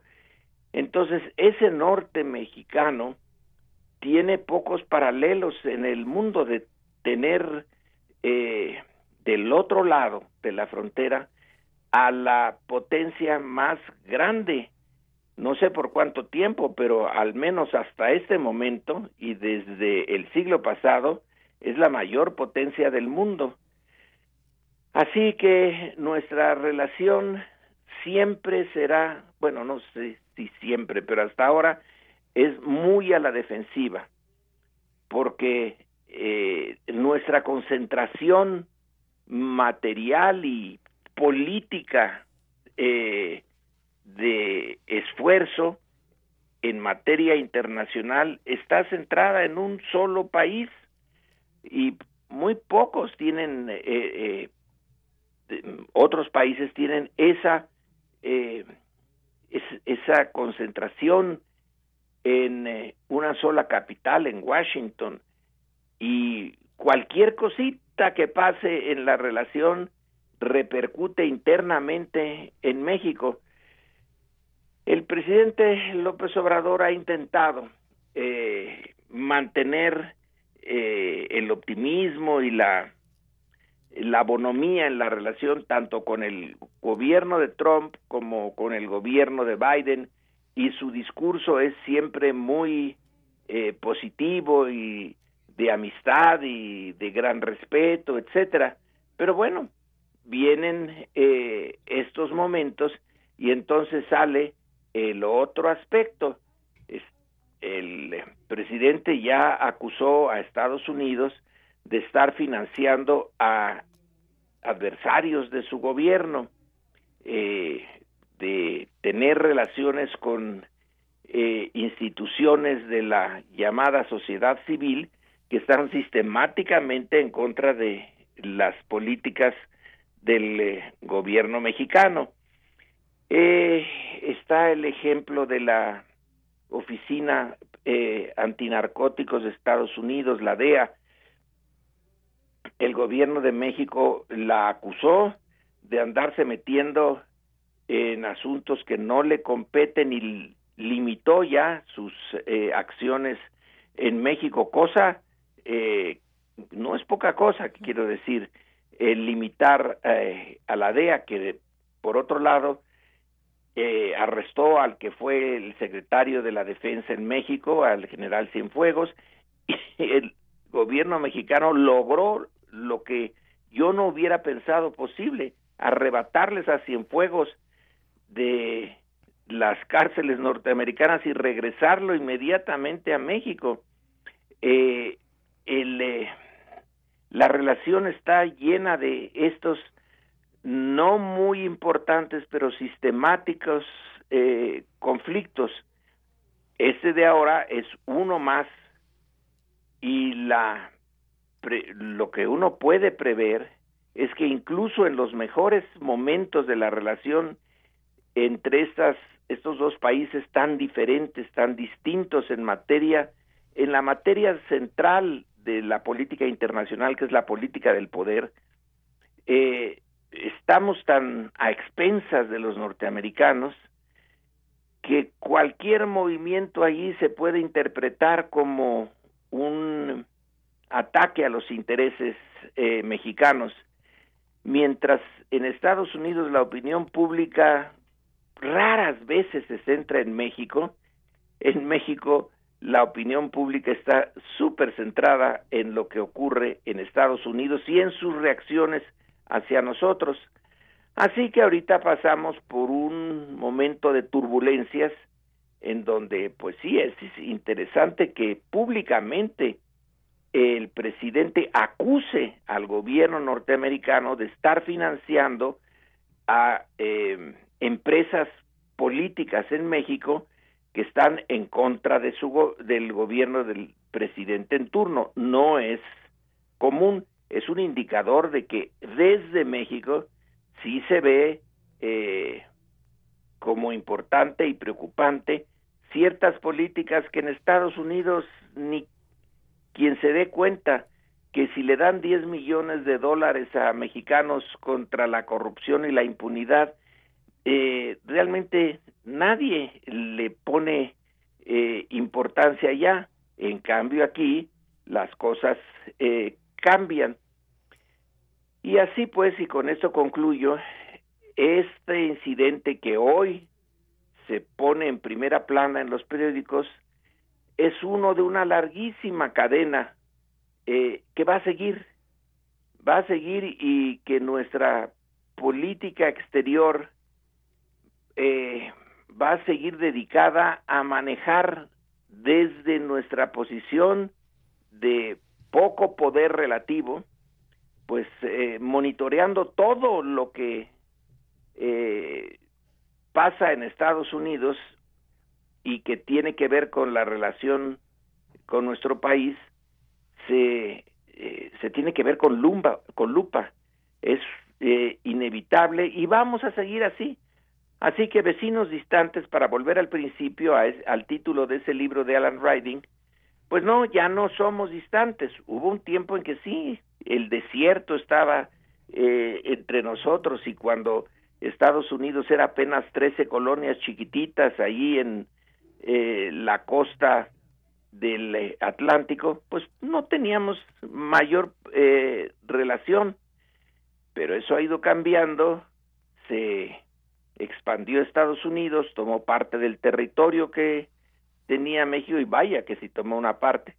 Eh, y ahí eh, va a seguir esto por un tiempo indefinido hasta que Estados Unidos deje de ser gran potencia, quién sabe cuándo, o México se convierta en una en un país con mayor poder, que también sabrá Dios cuándo, un mayor poder relativo, y a seguir administrando la relación asimétrica de poder y prepararnos para sorpresas de tarde en tarde, como es esto de las reclamaciones dentro del marco del Tratado de Libre Comercio con Estados Unidos. Pues veremos cómo corre este procedimiento. Las formas están, digamos, establecidas en el mismo acuerdo comercial, aunque no todo es eh, técnico ahí, digamos. habrá seguramente una, alguna discusión de interpretación sobre los artículos del TEMEC que están eh, a los que apela este desacuerdo. Entiendo que el artículo octavo, al menos, ahí estará en, en, esa, en esa discusión. Pero bueno, sí que el presidente López Obrador, pues aprovechó, aprovechó como aprovecha todas las oportunidades eh, esta la aprovechó, no la deja pasar, bueno, hasta, bueno, la, ha recuperado en reiteradas ocasiones en estos días en su conferencia matutina, hasta Chicoche ha salido a cuento por ahí, en el ámbito de lo doméstico, ¿no? Eh, claro que funciona reiterar este discurso en el ámbito de lo doméstico, el presidente lo hace, pues, eh, controla ese ámbito, ¿no? Lo maneja, pues, es experto en esa parte de la comunicación y, y sí, llama la atención, llama la atención y no, porque es lo que siempre ocurre, que la opinión pública y los medios, grandes medios en Estados Unidos, pues em, apenas si pasan, apenas si retoman las noticias, el tema de la aprehensión, por ejemplo, de Rafael Caro Quintero, pues por ahí en alguna nota perdida, eh, no para nada en las, en las principales. Eh, ahora este momento el TEMEC, igual la visita de Andrés Manuel López Obrador a Washington recientemente, pues no son temas que por allá eh, generen lo que sí generan acá, que se quedan instaladas en las mesas de debate y en los medios de comunicación durante, durante varios días, eh, doctor Lorenzo Meyer, pues ahí estaremos observando. Pues días o meses.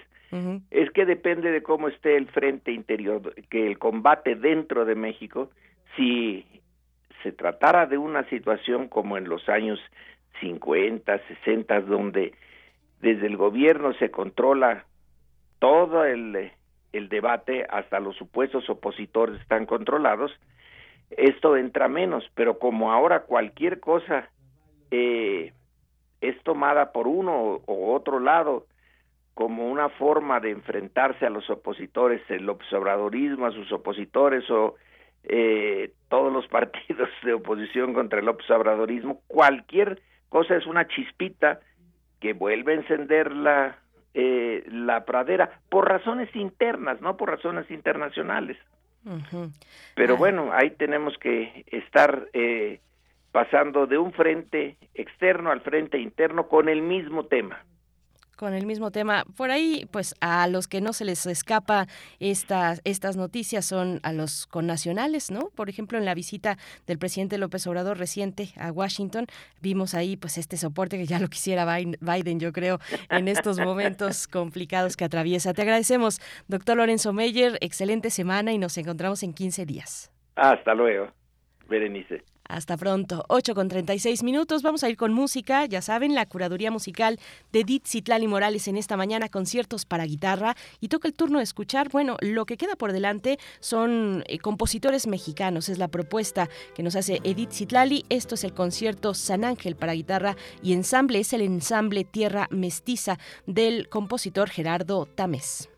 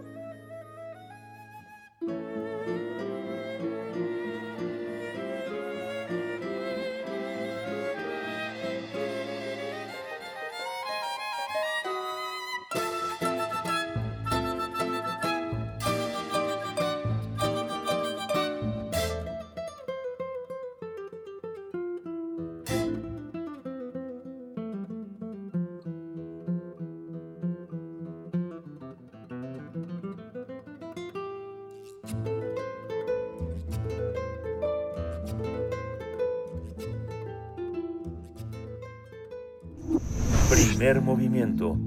Hacemos comunidad con tus postales sonoras. Envíalas a primermovimientounam.gmail.com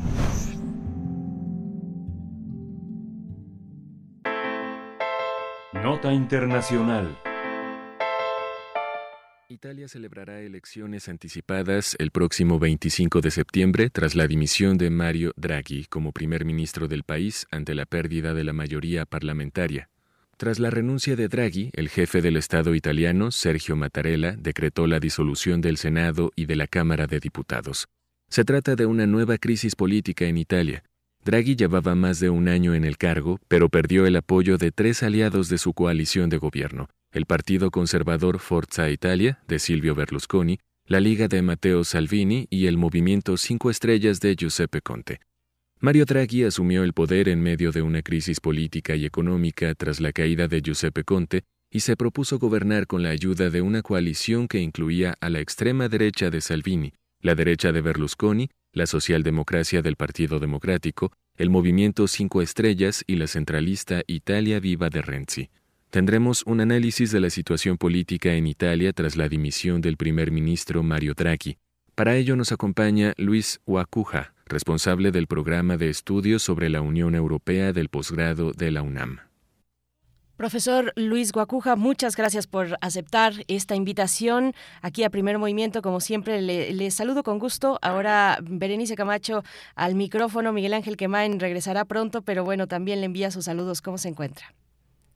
¿Qué tal, Berenice? Muy buen día, a su auditorio, también a Miguel Ángel, donde se encuentre. Todo muy bien, bueno, pues eh, un panorama muy complicado este de, de, Italia, sin duda, en un momento absolutamente inoportuno para, para Italia y sobre todo para Europa. Un momento inoportuno y una nueva crisis política que no es que no es algo nuevo, por supuesto, esta tiene sus características que ya nos eh, comentará y nos dará contexto, pero no es algo nuevo, eh, son recurrentes, son constantes las eh, crisis políticas, las crisis pues de las institucionales pues en, en ese país. ¿A qué se debe? ¿Por qué reiteradamente encontramos antecedentes de este tipo con sus particularidades, repito, en la política italiana?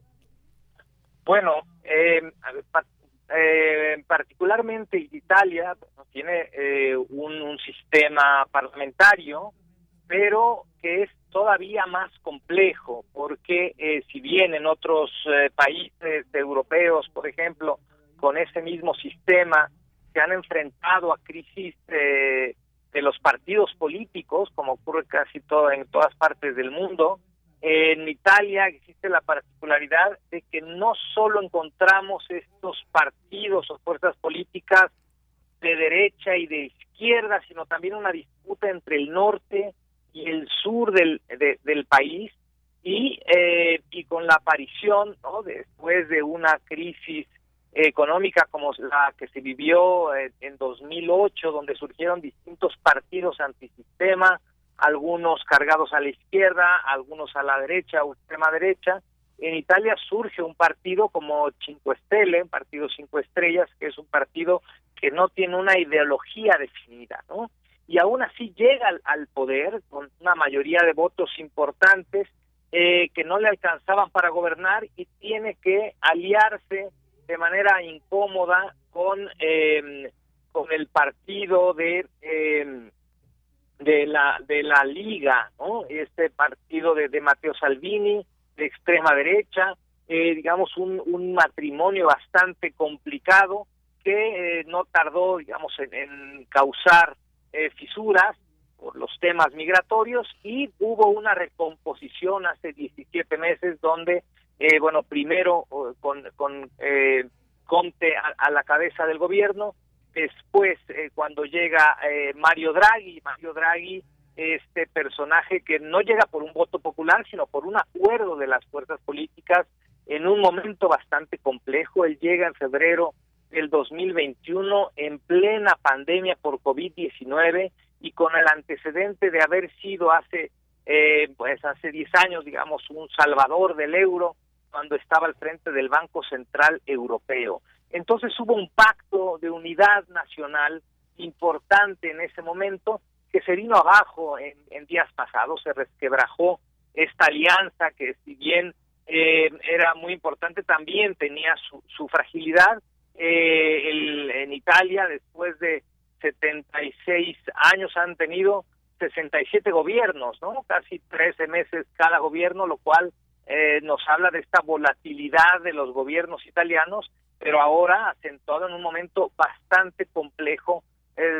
todavía no salimos de la pandemia, la, la guerra en Ucrania, la complicación para el suministro de gas en toda Europa y se necesitan líderes y se acaba de ir uno más muy importante como es Mario Draghi. Eso, eso. ¿Quién es, quién es Mario Draghi? Eh, para mayor contexto de la audiencia, porque pues eh, se suponía una propuesta, al menos en términos económicos, una propuesta y una respuesta posible ante la emergencia sanitaria de COVID-19 y ahora, como usted lo dice, profesor Luis Guacuja, en un momento muy inconveniente, pues le retiran la confianza, se va este personaje. ¿Quién es? Y, y bueno, ¿cuál era el peso, la importancia de tenerlo ahí en estos momentos pues tan complicados, repito, de pandemia, de crisis eh, eh, en, en Ucrania y de todos los elementos que ya conocemos.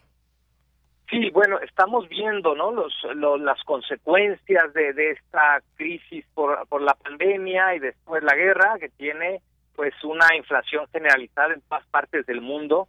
Eh, el valor de, de, de, Draghi, que estuvo al frente del Banco Central Europeo, un digamos un tecnócrata, pero reconocido a nivel nacional, por casi todas las fuerzas políticas, por eso su llegada eh, vino a calmar las, las, las olas después de la salida de, de Giuseppe Conte del gobierno, un hombre ya de 74 años que aceptó sí formar un gobierno, pero un gobierno de unidad nacional, es un poco la condición que, que él puso, eh, lo, lo hizo bastante bien, incluso en medio de esta crisis energética también que vive Europa, Italia supo acercarse de manera muy estratégica a Argelia para garantizar su suministro de energéticos, particularmente del gas, después de que Rusia ha comenzado a cerrar la llave eh, poco a poco.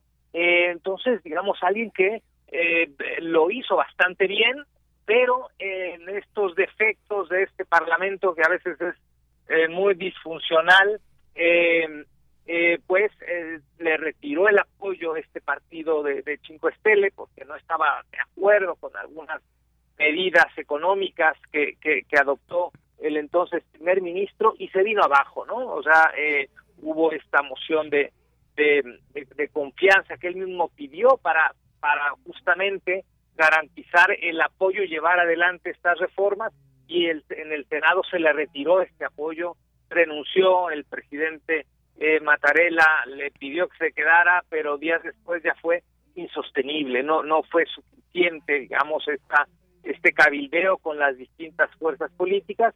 Y ahora el problema es que en medio de esta eh, de esta debacle ahora en Italia que también le golpea a Europa insisto eh, carente de liderazgos desde hace tiempo donde eh, Mario Draghi seguro que era uno de los de los valores que, que, estaban en, Europa en estos momentos muy complicados y ahora Italia se enfrenta a un nuevo proceso electoral a unas elecciones ahora en septiembre y con la importante amenaza de que la extrema derecha llegue al poder. Esto es lo más lo más delicado.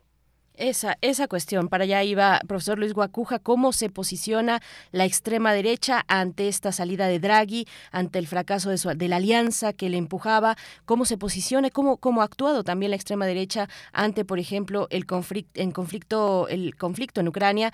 Eh, y bueno, con esta, pues ya, eh, pues prácticamente un hecho que se tendrán estas elecciones anticipadas en septiembre. Sí, bueno, el, esta coalición que, que, que, perduró hasta hace unos días, pues era una coalición de, centro izquierda, ¿no? Un poquito más cargadas a la izquierda.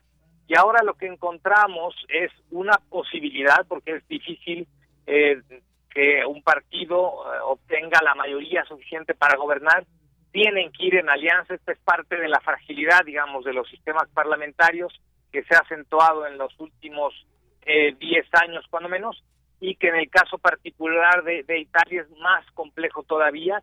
Entonces, las alianzas, que es de lo que tendríamos que estar hablando y observando de cara a las elecciones del 25 de septiembre, eh, pues están, digamos, el, la, izquierda o el, centro izquierda, eh, una izquierda además muy fragmentada. Y todo indica que quien se beneficia de este este resquebrajamiento del, gobierno italiano es la derecha y la extrema derecha, una, una derecha donde vemos a personajes como el propio Silvio Berlusconi, ¿no? con su partido Forza Italia, que buscará alianza con, con la Liga de Matteo Salvini, muy cargado a, la derecha, extrema derecha, y con eh, otro personaje que surge eh, de, pronto, ¿no? Del, del nuevo partido Paratelli, de, esta mujer eh, eh, Meloni, que es, es una suerte de, de, Marine Le Pen italiana, ¿no? Una mujer eh, de cuarenta y tantos años que ha sabido, ¿no? Copiando un poco la estrategia de, de, de, de Marine Le Pen, un poco tratar de descafeinar una extrema derecha muy peligrosa, pero se muestra como alguien conciliadora, cercana a la gente, en un momento donde pues el ciudadano de a pie sigue padeciendo los estragos de una crisis económica, más la amenaza de una crisis energética que se acentuará conforme vaya avanzando el año, conforme vaya llegando el invierno, donde los eh, países europeos y los líderes ya le dicen a la gente, oiga, hay que ahorrar gas, ¿no? No hay que usar agua caliente. En verano esto puede pasar conforme se acerque el invierno, los ciudadanos eh, pues protestarán con mucha seguridad, muchos ya lo están haciendo y este enojo eh, pues lo, lo capitaliza muy bien un personaje como, como Meloni, además de que bueno pues hay este disgusto ciudadano al ver que Europa está enviando armas y dinero a Ucrania, mientras ellos, el, el ciudadano de a pie, eh, pues está en una en una situación económica complicada. Medidas importantes para el suministro de agua también, el razonamiento, racionamiento del agua en Italia que se han anunciado recientemente. Eh, pero vuelvo a la cuestión entonces, ¿va por ahí, van por ahí los liderazgos ante la elección anticipada para sortear esta crisis política? ¿Figuras de derecha y ultraderecha es lo que nos está comentando, profesor?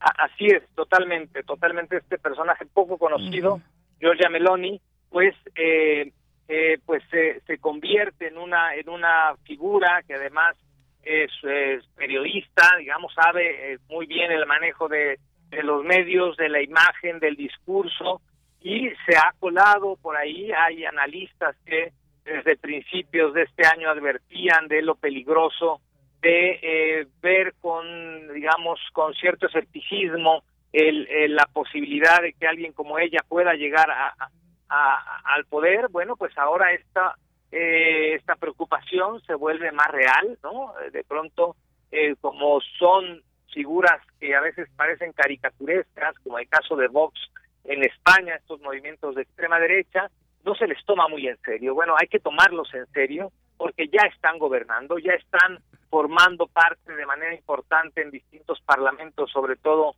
en, en Europa. Bueno, acá no nos escapamos, tenemos a, un personaje como Bolsonaro, pero en el caso de Italia es muy probable que esta figura fresca, ¿no? entre comillas, con eh, eh, pues pueda arrebatar mucho más votos que el, partido de Berlusconi y, que, y, de, y de Matteo Salvini y la pueda colocar en una posición eh, quizá eh, pueda gobernar en Italia y esto, las implicaciones que tendría eh, no solo para Italia, insisto, para Europa en su posición frente al conflicto en Ucrania, en su posición frente a Rusia, pues se puede ver lastimado, ¿no? Aún así, la, la Unión Europea está encontrando muchas dificultades para llegar a ciertos acuerdos eh, con uh, un gobierno eh, poco eh, cómodo para, para la Unión Europea será más complicado todavía en el caso de Italia. Bien, pues eh, por último, profesor Luis Guacuja, el aprendizaje, ¿cuál es el aprendizaje aquí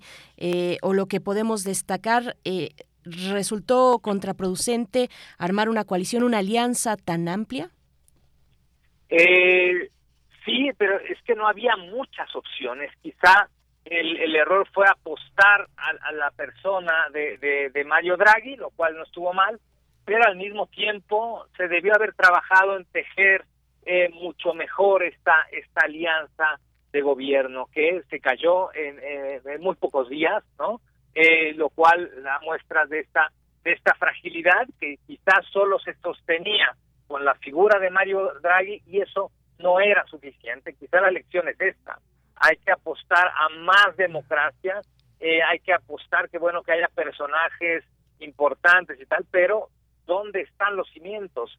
Y esta parte se, descuidó, quizá habrá que revisar eh, también eh, el, esquema que tiene Italia, este, este parlamentarismo oh, poco funcional, tres de cada diez italianos eh, pues querían ir a las urnas, pero la mayoría no quería, ¿no? Ven en esto una dificultad, una preocupación y, y habría que revisar eh, eh, cómo está funcionando, en el caso de Italia particularmente, pero hay que apuntalar mejor los esquemas democráticos e institucionales en, en todas partes del mundo, ¿no? Por supuesto, pues profesor Luis Guacuja, eh, por el momento pues ya tenemos esa fecha del próximo 25 de septiembre, estas elecciones anticipadas eh, que se celebrarán en Italia. Le agradecemos, agradecemos como siempre esta participación, su análisis, los elementos que nos pone para la reflexión aquí en primer movimiento. Profesor Luis Guacuja, responsable del programa de estudios sobre la Unión Europea del posgrado de la UNAM. Muchas gracias y hasta pronto. Gracias a ustedes, Berenice. Hasta luego. 8 con 56 minutos, 8 con 56 minutos, llegando ya al cierre de esta segunda hora y despidiéndonos de la radio Nicolaita en Morelia. Nos vamos a despedir con música. Nosotros vamos a seguir aquí en primer movimiento después del corte y después de esta propuesta musical de Edith Citlali Morales, conciertos para guitarra. Toca el turno de escuchar. Seguimos con compositores mexicanos. Eugenio Toussaint es el caso de este concierto para guitarra en su tercer movimiento. Vamos a escuchar y nos vamos al corte. Thank you.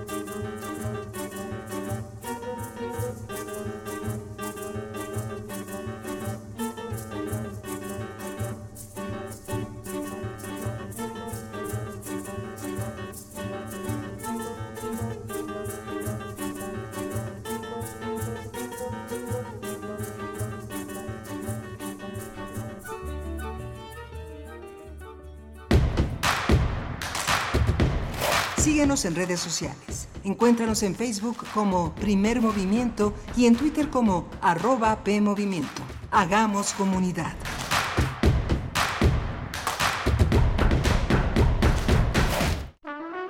Aire recibes, metal vibrante, brisa que orienta a los extraviados y estremece a los amorosos.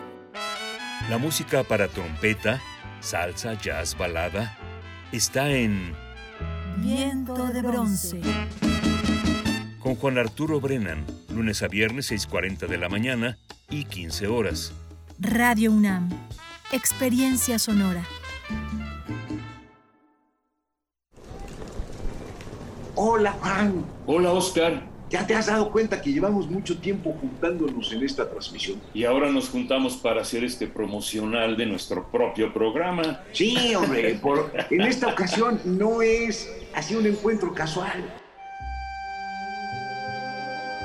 Las Esquinas del Azar, todos los martes a las 10 a.m. y retransmisión los sábados a las 4 p.m. por el 96.1 de FM. Radio UNAM, Experiencia Sonora.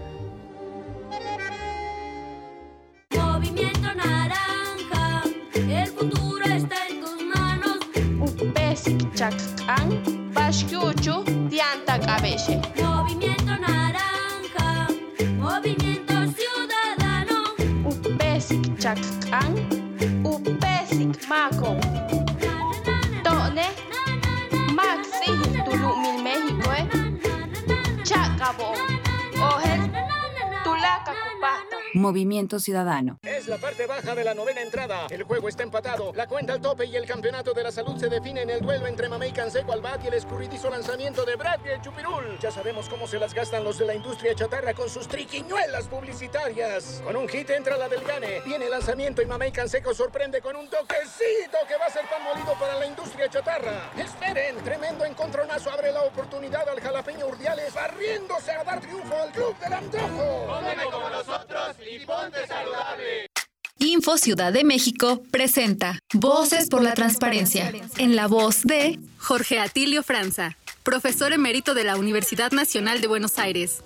Entró en vigor el Acuerdo Regional sobre el acceso a la información, la participación pública y acceso a la justicia en asuntos ambientales en América Latina y el Caribe. De los gobiernos abiertos se constituyen como plataformas que promueven la colaboración y la interacción entre los actores de diversos sectores de la sociedad y del gobierno. En el actual contexto de crisis ambiental y socioeconómica en Latinoamérica y el Caribe, este acuerdo responde a las demandas de la sociedad, organizaciones y movimientos sociales de poner en, en agenda la cuestión ambiental, proteger y promover la defensa de la misma, reivindicar la pluriculturalidad y posibilitar una transición a un nuevo modelo de desarrollo regional más inclusivo, justo e igualitario. Conoce tus derechos como audiencia. Como audiencia tienes derechos y cuentas con tu Defensoría de Audiencias para hacerlos valer. Todos tenemos derecho a recibir contenidos adecuados a nuestra condición física y mental. Es preciso que se promueva el reconocimiento de capacidades distintas y que existan vías de acceso tanto para opinar respecto a la programación como para contactar a la Defensoría de Audiencias a través de un portal de Internet, correo electrónico o vía telefónica. La radiodifusión es un servicio público y debe ser para todos. Conoce tus derechos como Radio Escucha. Defensoría de Audiencias, tu espacio de diálogo con la radio. Te invitamos a contactar a la defensora a través de su correo electrónico defensordeaudiencia@unam.mx. Visita su página electrónica defensordelaudiencia.unam.mx.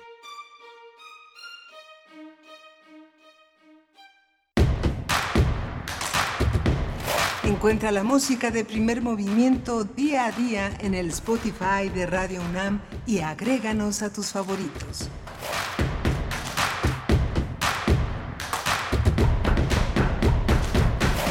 Estamos de vuelta en esta mañana de martes 26 de julio de 2022. Ya el reloj marca las 9 de la mañana con 4 minutos en la capital del país. Desde aquí les saludamos en vivo, en vivo, a través del 96.1 en la frecuencia modulada, en la web en www.radio.unam.mx y en la amplitud modulada, por supuesto, donde tenemos eh, radioescuchas pues de, de mucho tiempo, fieles radioescuchas atendiendo a la radio universitaria. Gracias por su presencia, gracias por sus comentarios en redes sociales. Les saluda en la voz Berenice Camacho, eh, en representación también de mi compañero Miguel Ángel Quemain, que también le, enviamos un saludo, un abrazo, que se recupere pronto y que esté de vuelta por acá muy pronto. Esperemos que mañana o si no el jueves. Pero bueno, aquí estamos iniciando esta tercera hora de transmisión. En esta mañana vamos a tener, como es costumbre, eh, una buena costumbre, la poesía necesaria hoy eh, para, para todos ustedes. Y también la mesa del día se ha dado a conocer ya por parte de Morena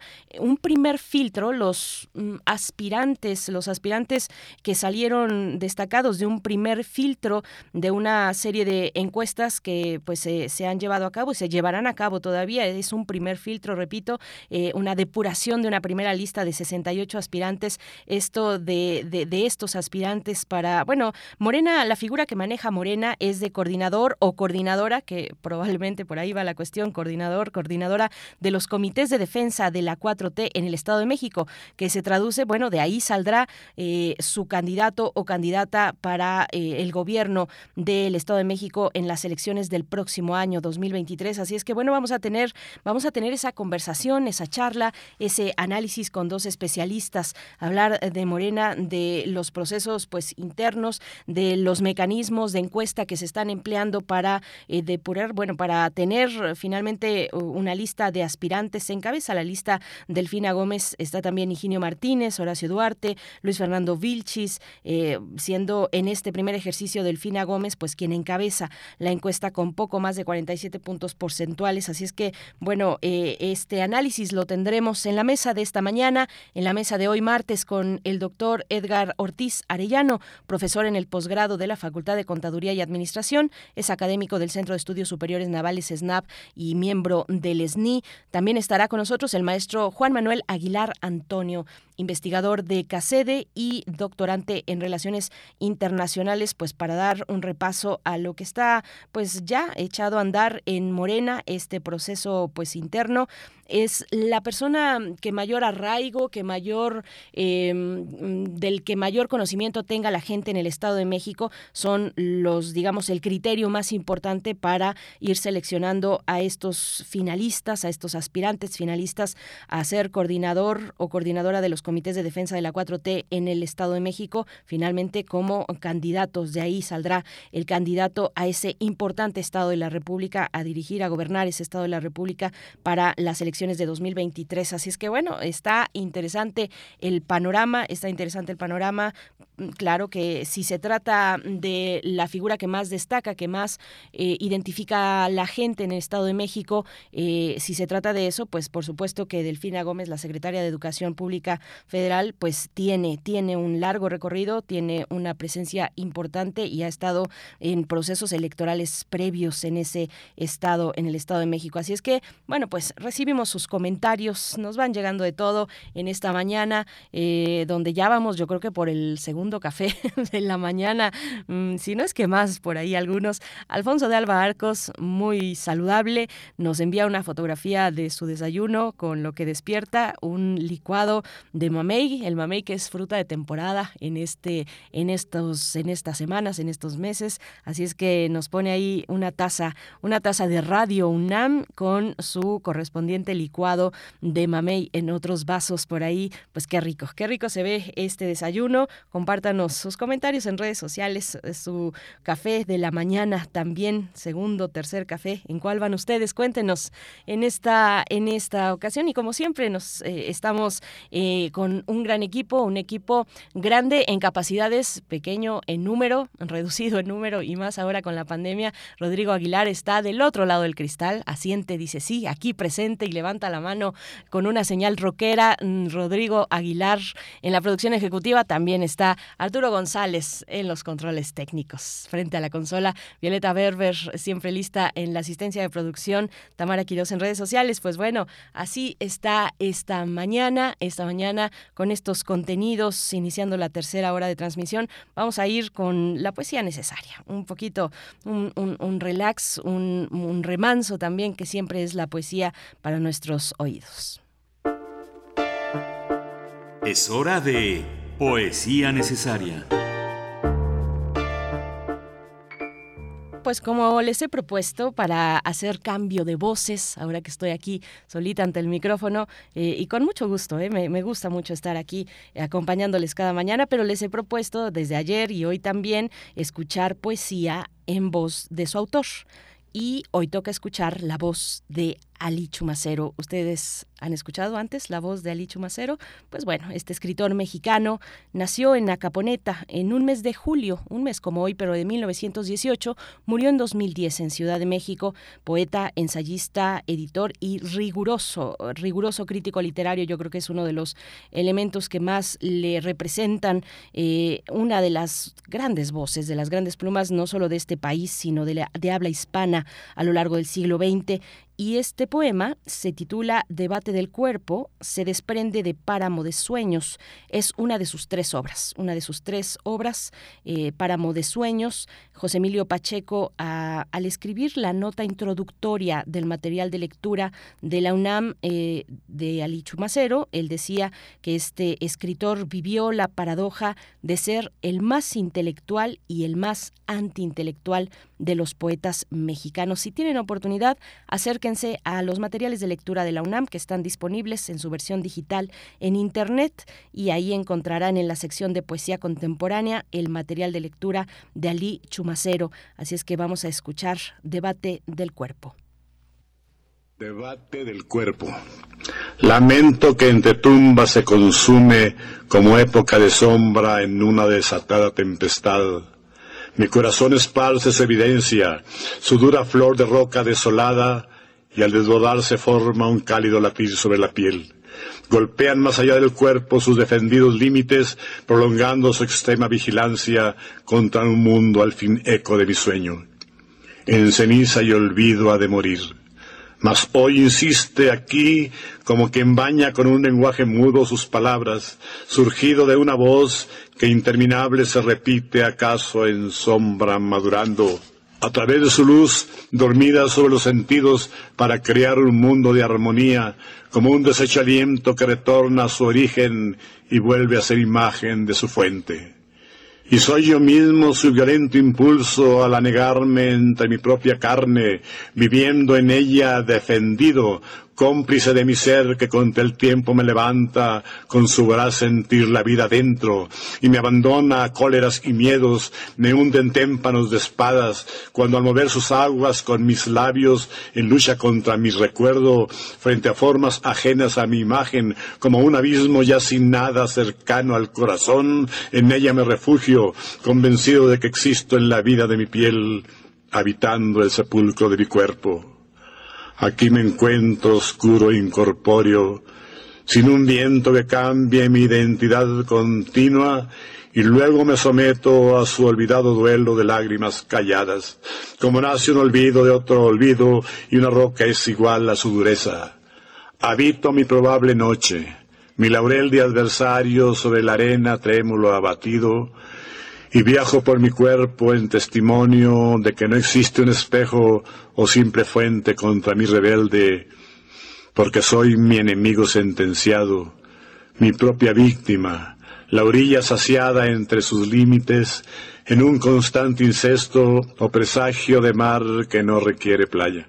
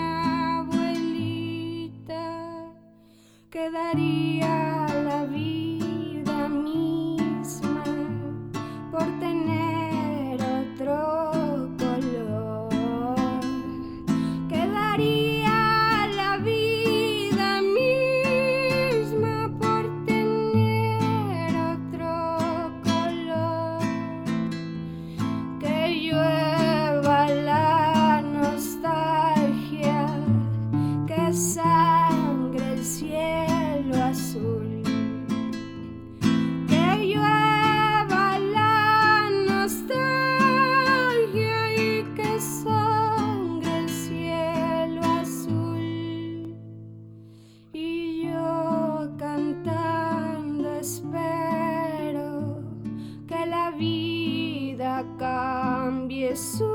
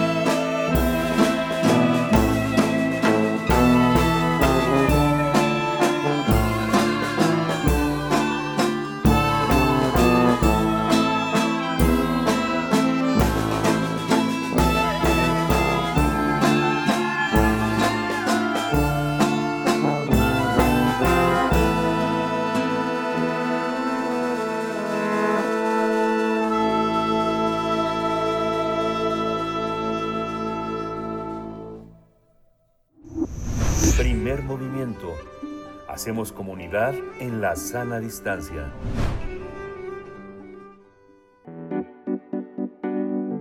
La mesa del día. La dirigencia de Morena convocó a todos los interesados en participar en la primera fase para competir en las encuestas a fin de elegir al candidato que participará en las elecciones del próximo año por la gubernatura del Estado de México. En total se registraron 68 personas, 48 hombres y 20 mujeres. Luego del resultado que arrojó la primera encuesta de conocimiento entre aspirantes al gobierno del Estado de México, se obtuvieron los siguientes resultados. El 47.3% de los ciudadanos de esa entidad dijo conocer a Delfina Gómez, seguida de Higinio Martínez con 28.8%, Luis Fernando Vilchis Contreras con 25.3% y Horacio Duarte con 17.4%. En la segunda ronda, Morena buscará medir la percepción que se tiene de los aspirantes a gobernar la entidad en lo que respecta a honestidad, cercanía con la gente, credibilidad, conocimiento del Estado, pero además se preguntará si estaría dispuesto a votar o no por esa persona. Realizaremos a continuación un análisis de la amplia lista de aspirantes de Morena que buscarán la candidatura para renovar la gubernatura el próximo año. Para ello nos acompañan el doctor Edgar Ortiz Arellano, profesor en el posgrado de la Facultad de Contaduría y Administración, académico del Centro de Estudios Superiores Navales, CESNAV, miembro del Sistema Nacional de Investigadores y socio presidente de Bismarck Consultoría SC, especialistas en estudios electorales, y además el maestro Juan Manuel Aguilar Antonio. Él es investigador del CACEDE y doctorante en Relaciones Internacionales de la Facultad de Ciencias Políticas y Sociales. Sus líneas de investigación son seguridad pública y nacional, política exterior y ciberseguridad. Le damos la bienvenida, doctor, profesor Edgar Ortiz Arellano. En unos momentos más estaremos también con el maestro Juan Manuel Aguilar Antonio, pero le agradecemos esta participación. Buenos días. Le saluda Berenice Camacho de este lado del micrófono. ¿Cómo está? Muchas gracias, Berenice, y un gran abrazo a todo tu auditorio. Gracias, gracias. Pues bueno, ¿cómo leer este, este momento, este proceso interno de Morena, eh, arando el terreno, un terreno históricamente priista? ¿Cómo lo ve? Bien, este, este, es un proceso sumamente interesante, Berenice, porque vamos a ver probablemente conforme las tendencias electorales que hasta el momento se tienen y que cabe aclarar que son, pongo énfasis, son tendencias electorales, es decir, no hay nada eh, em, ya fijo o que no se pueda cambiar, pues parece que esta elección va a favorecer a Morena el próximo año, lo cual va a ser histórico porque, bueno, este partido eh, por primera vez toma el Estado de México ya en su gobernatura y vamos a ver también un Estado que siempre había sido dominado eh, electoralmente hablando por el Partido Revolucionario Institucional, que si lo observamos también en sus tendencias, pues ha venido de manera eh, sustantiva hacia la baja. Y también vamos a ver que hay personajes eh, muy interesantes, muy polémicos que están en la palestra, especialmente en Morena. Vemos a eh, Delfina Gómez, que fue presidenta municipal de Texcoco, está Higinio Martínez, que también fue eh, presidente municipal de Texcoco, está Horacio Darte, que también fue eh, presidente municipal de Texcoco, es decir, vemos a tres eh, personajes involucrados en, en, política muy local, muy local, y que durante años han controlado también el espacio político de esa, de esa región, y que al parecer eran un grupo, pero ahora ya se encuentran divididos por pues esta aspiración a la candidatura a gobernador del Estado de México. Cabe señalar que eh, no es de sorprender que Delfina Gómez sea la eh, eh, la finalista, vamos a llamarlo así, con mayor porcentaje de conocimiento, el ser siempre secretario de Estado en nuestro país. Recordemos que tenemos un sistema presidencial donde la figura del presidente y el ejecutivo son fundamentales y obviamente eso implica y a su gabinete. Entonces vemos a Delfina Gómez como eh, la, la gran favorita, obviamente secretaria de Educación Pública, también recordemos que la Secretaría de Educación Pública es de las que más presupuesto, de las secretarías que más presupuesto eh, tienen en, la federación, entonces es, digamos, una mujer que tiene mucho poder y mucho peso político por el simple hecho de ser secretaria de Estado y de la secretaría que ya eh, dijimos, eso le permite tener una, una gran exposición de medios, eh, tener eh, un gran margen de maniobra. Entonces, eh, probablemente, eh, no me quiero adelantar, insisto, todavía faltan muchas cosas, especialmente esta encuesta de percepción nos va a ayudar a revisar los negativos que cada candidato tienen. Ahorita se hizo una encuesta simplemente de, de presencia, es decir, qué tanto se conoce a los candidatos, pero parece todo apuntar hacia que probablemente la maestra Delfina Gómez sea la candidata de eh, Morena por el Estado de México. También hay que recordar que hay una disposición por parte del Instituto Nacional Electoral eh, que esta la tomó con base también en una resolución del Tribunal Electoral del Poder Judicial, que los partidos políticos tienen hasta el 31 de octubre para hacer cambios en sus eh, estatutos, en sus documentos básicos, para asegurar que en el 2023 haya paridad de género en las eh, candidaturas a gobernadores que se van a disputar el próximo año. Es decir, de las dos gobernaturas que hay, por lo menos una de esas tiene que ser eh, mujer.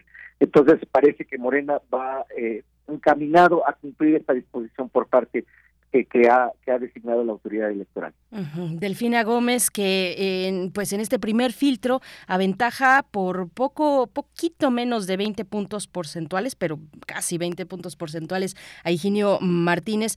Eh, y ahí está el grupo de Texcoco, profesor Edgar Ortiz Arellano, el grupo de acción política, cuyo principal líder, pues eh, precisamente es Higinio Martínez. ¿Cómo, cómo lo ve? Ah, ¿Nos acompaña todavía? ¿Nos escucha?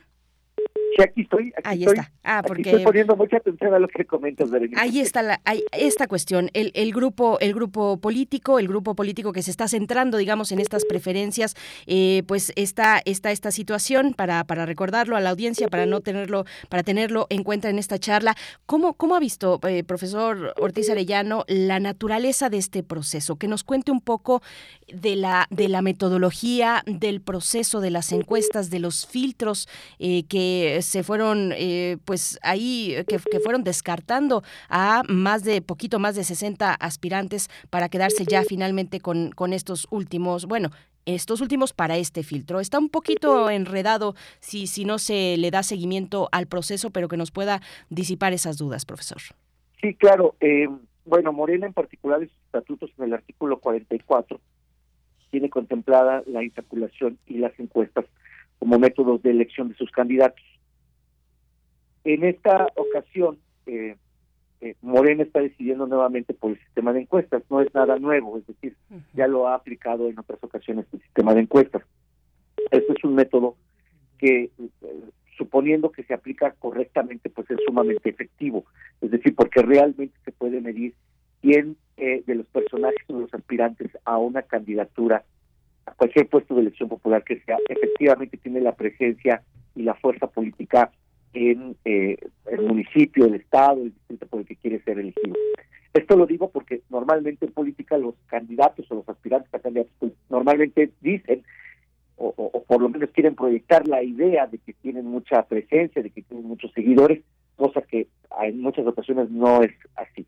Entonces el método de encuestas, insisto, suponiendo que se aplica correctamente, que me parece en este caso, por la muestra que por lo menos eh, Morena ha dado a conocer es decir, de 1.200 eh, llamadas telefónicas, eh, eh, suponiendo que le hizo correctamente la muestra, pues sí nos puede dar un resultado sumamente acertado de quiénes son efectivamente los candidatos que tienen mayor presencia en la población. Además, esto disminuye mucho el desgaste de carácter partidista interno, es decir, elegir candidatos para todos los partidos, no solamente para Morena, pero especialmente los partidos que tienen muchos militantes, es decir, que no son partidos de cuadros, sino más bien tienen a ser eh, partidos de masas. El hacer procesos electorales internos para elegir a sus candidatos es sumamente desgastante y además costoso. Eh, entonces, el sistema de encuestas reduce de manera importante tanto el desgaste que pudiese tener al interior del partido, es decir, la lucha interfacciones, que normalmente es, eh, es más aguda cuando el partido tiene grandes posibilidades de obtener el triunfo electoral, como es el caso de Morena en este momento, eso hace que la lucha interna se vuelva más aguda, entonces eh, más polarizada, más fragmentada. Entonces, este tipo de, encuestas eh, facilita la detección clara y precisa de quiénes son realmente quienes pueden obtener el triunfo electoral para su partido.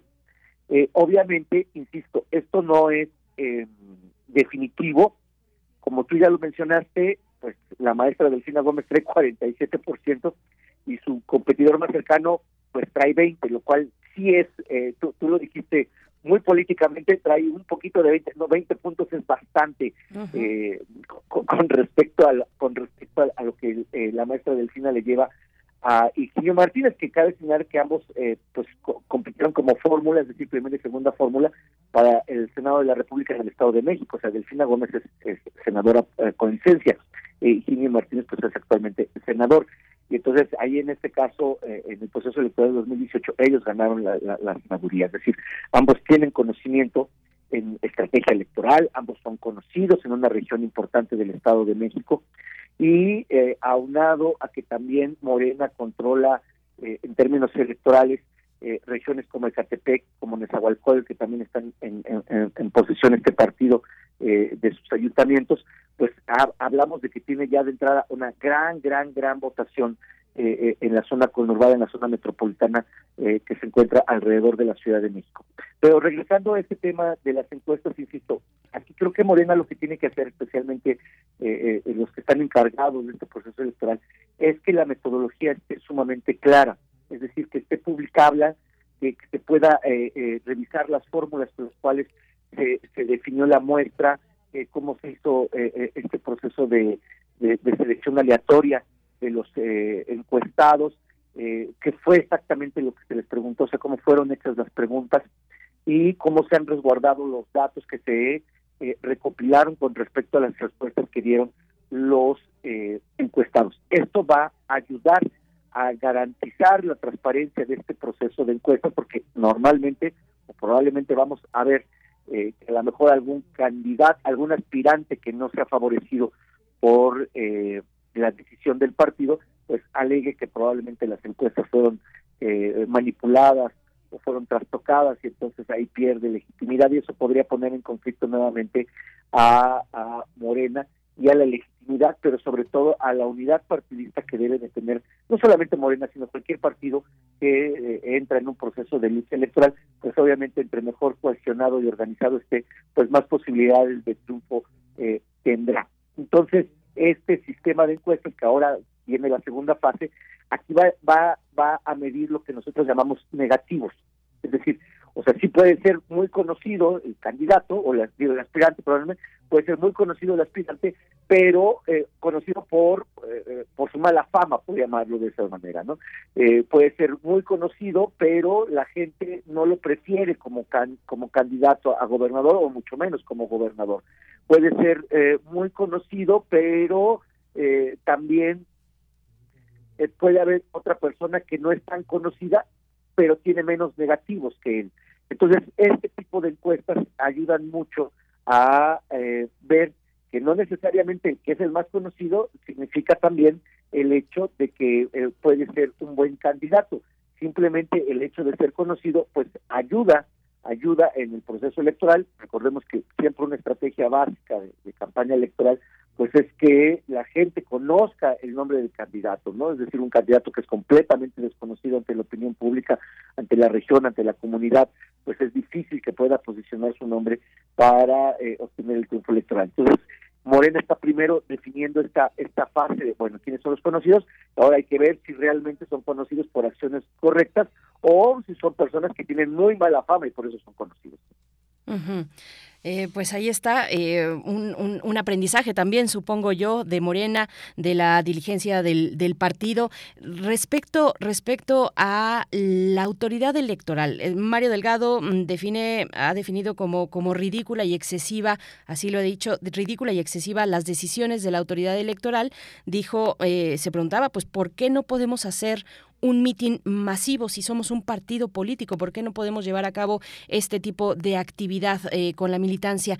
¿Cómo lo ve? ¿Cómo ve esta cuestión, la relación, la tensión entre el Partido Morena con la autoridad electoral en lo que toca a este proceso de cara al próximo año, profesor? Bueno, la relación de Morena con las autoridades electorales, voy a ponerlo en plural, pues prácticamente la podríamos dar de una crónica de un, de un pleito anunciado. Es decir, no es nuevo esta confrontación que tiene Morena con las autoridades electorales, en particular con el Instituto Nacional Electoral, con sus consejeros, y en particular con un par de consejeros. Eh, me parece que Morena tiene que ser muy cuidadoso en el respeto a la normatividad electoral, es decir, especialmente no hacer actos de campaña o, o, acciones que pudiesen eh, considerarse como eh, actos adelantados de campaña porque sí está muy clara en la ley cómo debe de ser interpretado este hecho. La verdad es que eh, me parece que también sería un poco un despropósito de Morena pelearse en este momento nuevamente, nuevamente con la autoridad electoral y hacer actividades que pudiesen ser consideradas por los otros partidos, porque además quienes quienes pusieron las quejas fueron fue un partido, un partido eh, contrario a Morena, el que en particular eh, empezó a poner una serie de quejas ante la autoridad electoral. Hay, que señalar eso también con mucha claridad y, además que está en su derecho este partido, como cualquier otro actor político, de presentar las quejas o las denuncias que, que considere eh, eh, correspondientes ante eh, posibles violaciones a las, a las leyes electorales y a lo que deben de realizar los partidos. Entonces me parece que Morena mm, no tiene necesidad, insisto, para, para dependiendo de quién, de qué lado esté usted, pues para bien o para mal, eh, la verdad es que las eh, condiciones electorales son sumamente favorables para Morena. Es decir, no, no tiene necesidad de hacer actos adelantados de campaña, no tiene, no tiene necesidad de hacer eh, grandes mítines donde se habla de procesos electorales, donde se presentan precandidatos, donde se presentan candidatos, voy a decir, donde se presentan aspirantes, donde hay una clara intención de proselitismo. Me parece que no, no, es un despropósito en el caso de en el caso de eh, de Moreno. Ahora, eh, si efectivamente eh, hay excesos por parte de la autoridad electoral, en particular del Instituto Nacional Electoral, bueno, pues hay otros hay otros canales. Acuérdense que tenemos nuestro nuestro sistema electoral tiene tres grandes instrumentos, tiene tres grandes instituciones. Las instituciones de, de, para para proteger los derechos y las obligaciones de nosotros como votantes. Primero, pues obviamente, es las autoridades administrativas, las autoridades jurisdiccionales y eh, la, Fiscalía General de la República tiene un área especializada, tiene una fiscalía especializada en, en persecución de delitos electorales. Es decir, sí existen los canales institucionales en caso de que eh, Morena sienta que se están violentando sus derechos, porque el argumento ha sido que se está, se está eh, violentando sus derechos y sus libertades eh, políticas, cosa que también me parece un poco excesivo. Creo que no, creo que no va por ahí. Y este tipo de también y por parte también la autoridad electoral tendrá que atemperar sus argumentos. Creo que ambas partes tienen que ser sumamente prudentes. Sé que en política esto es difícil, hay, hay que aclararlo, es difícil porque la política es pasión la, política es pasión, pero también, es, eh, como diría Max Weber, es mucha responsabilidad. Entonces ambas partes tendrían que ser atentadas y obviamente eh, acercarse y cumplir de, manera eh, estricta lo que marca la ley. Insisto, no tiene sentido caldear, calentar, voy a utilizar expresiones coloquiales de una disculpa, el, el ambiente electoral, además con mucha antelación, para un proceso eh, electoral que me parece va a ser es fundamental para los mexicanos. Eh, el Estado de México, hay que recordar que es es el Estado después de la Ciudad de México en términos económicos más importantes, es decir, eh, eh, su, producción económica y lo que aporta al PIB es, realmente relevante. De, hecho, es la, segunda entidad, insisto, después de la Ciudad de México, que más aporta al PIB. Es la entidad que más votantes y ciudadanos tiene. Es decir, eh, lo que está lo que está en juego no es solamente eh, quién se queda con el poder político, sino lo que está en juego es qué es lo que va a suceder cuando este poder político llegue, eh, este este grupo político cualquiera que sea, este partido político que sea, qué qué va a hacer con el gobierno, cómo va a afectar positivamente o negativamente la vida de las personas de millones de mexicanos que habitan el Estado de México es decir, hay muchas cosas en juego más allá del proceso electoral.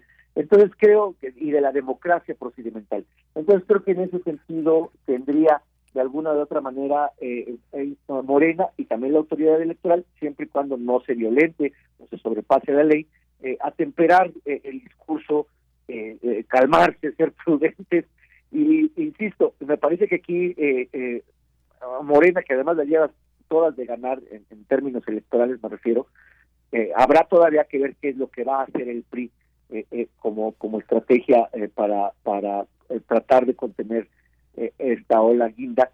Y insisto no hay nada escrito pero creo que ahorita no tiene sentido de alguna u otra manera este enrarecer más el ambiente electoral y más si este partido es el que las lleva de ganar Para allá, para allá iba el PRI, el PRI, ¿qué está haciendo el PRI? ¿Qué se puede esperar? Es terreno priista, es bastión priista, un estado que solo ha sido gobernado por ese partido político y bueno, sabemos si lo hemos visto, le ha llovido a su dirigente nacional Alito Moreno, ¿cómo, cómo lo ve? Bueno, destaco nada más lo que de lo que comentaba, prudencia, prudencia de ambas partes en, en el comentario anterior de Morena y de la autoridad electoral, que la autoridad electoral pues no se exceda en sus decisiones y que Morena tampoco caiga en la tentación de actos anticipados de campaña. Eso, ahí está, esa, e, eso que me, gustaría destacar, prudencia, es lo que nos dice usted, profesor. ¿Cómo ve la cuestión del PRI? Sí, bien, bueno, eh, el Partido Revolucionario Institucional tiene una, una gran ventaja. Primero que es un partido sumamente institucionalizado, es decir, tiene procedimientos muy claros al interior de su partido, eh, y también tiene otra ventaja que tiene mucha experiencia, es decir, sus militantes, especialmente los del Estado de México, tienen gran experiencia en procesos electorales, es decir, tiene cuadros de partido sumamente formados. De hecho, eh, me parece que el partido que más, eh, bueno, todos tienen que, por ley invertir un porcentaje, lo, lo, marca la, la, Constitución, tienen que marcar, tienen que gastar un porcentaje en procesos de capacitación. Y creo que el Partido Revolucionario Institucional es el que más gasta en este sentido, es decir, y, más cuadros forma en términos de capacitación política. Entonces, eso también le da una gran, gran, gran ventaja. Y obviamente, pues, eh, eh, el Estado de México, pues, es, un espacio simbólico, icónico de la política priista. El último presidente del PRI, pues, salió de, del seno profundo de las clases políticas del Estado de México. Entonces, esto es eh, casi, casi perderlo para ellos sería una afrenta. Eh, pero, por otro lado, tiene varias eh, condiciones a considerar. La primera es cómo los ciudadanos evalúan el gobierno del actual gobernador. Este punto va a ser también sumamente decisivo. Es decir, si el gobierno del señor gobernador del Marzo eh, está siendo mal evaluado por la ciudadanía, eh, va a ser muy complicado que el PRI pueda hacer frente a eh, Moreno.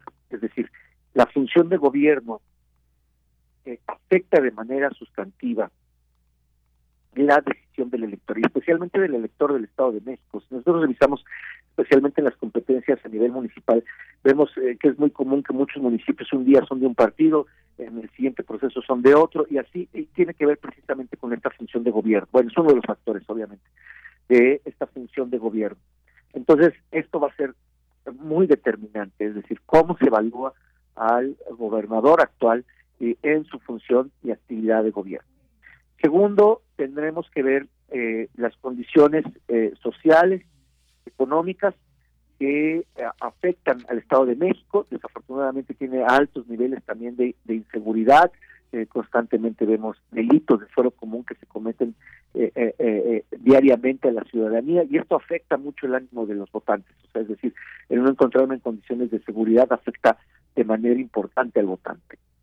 Y obviamente el tema que tú ya acertadamente me, me ganaste, Berenice, tiene que ver pues cuál es la percepción que se tiene de este partido a nivel nacional y lamentablemente en este momento, y pongo énfasis, en este momento no, significa que sea exactamente igual cuando vaya a ser el proceso electoral y cuando sea el día de la elección en 2023, eh, tiene una percepción de carácter negativo el Partido Revolucionario Institucional, especialmente, como tú ya mencionaste, por los escándalos ocasionados, provocados por la lucha que tiene el el presidente del partido a nivel nacional con eh, la gobernadora del estado de Campeche. Y bueno, y todo lo que además emana de ese, de ese conflicto y de las filtraciones que se han estado generando en términos de audios, que además es difícil, ya cuando hay esas eh, evidencias eh, tan contundentes, es difícil defender a los personajes políticos, pero que además al interior de su partido está generando, en el caso del PRI, pues está generando también rupturas, está generando eh, eh, problemas internos, porque ya vimos que hay una facción de este partido, del Partido Revolucionario Institucional, que está completamente en desacuerdo que siga eh, Alejandro Moreno como presidente, lo cual pues también lo pone en entredicho y, debilita las estructuras de operación electoral, no solamente a nivel nacional, sino además a los apoyos que necesita el, el, el, PRI del Estado de México para realmente poder eh, enfrentar en términos electorales a Morena. Y también faltaría ver pues quiénes van a... La realidad es que eh, si nosotros hiciéramos aquí una encuesta, probablemente la ciudadanía a nivel general, no el Estado de México, a nivel general, eh, pocos podríamos ubicar a lo mejor algunos personajes del Estado de México que, fueran realmente relevantes eh, con respecto a los que están ahorita en juego. O sea, a fin de cuentas, volvemos a las estrategias mediáticas. O sea, es decir, eh, este proceso interno de Morena está en, está en, está en los periódicos de manera constante, está en, si bien no está en las primeras planas, sí está de manera permanente en los diarios nacionales, sí está en las noticias, sí está, o sea, es decir, porque genera genera eh, inquietudes, genera eh, eh, este curiosidad y genera mucho interés a aquellos que estamos interesados en política, pero también a los que no estamos interesados en política, porque queremos saber quiénes nos quiénes nos van a gobernar. y en cambio, el PRI se ha mantenido en bajo perfil, probablemente sea queremos pensar que es parte de la estrategia o del reacomodo que al interior del partido tiene que realizar eh, eh, este Partido Revolucionario Institucional y prepararse y también quizás está esperando el desenlace de lo que va a suceder con Morena en los en las próximas semanas y ya en función de eso quizás veamos un ahora no lo demos por por descartado por completo si algo si un partido ha demostrado una gran capacidad de adaptación a los cambios, una gran capacidad para de, de la nada volver a resurgir.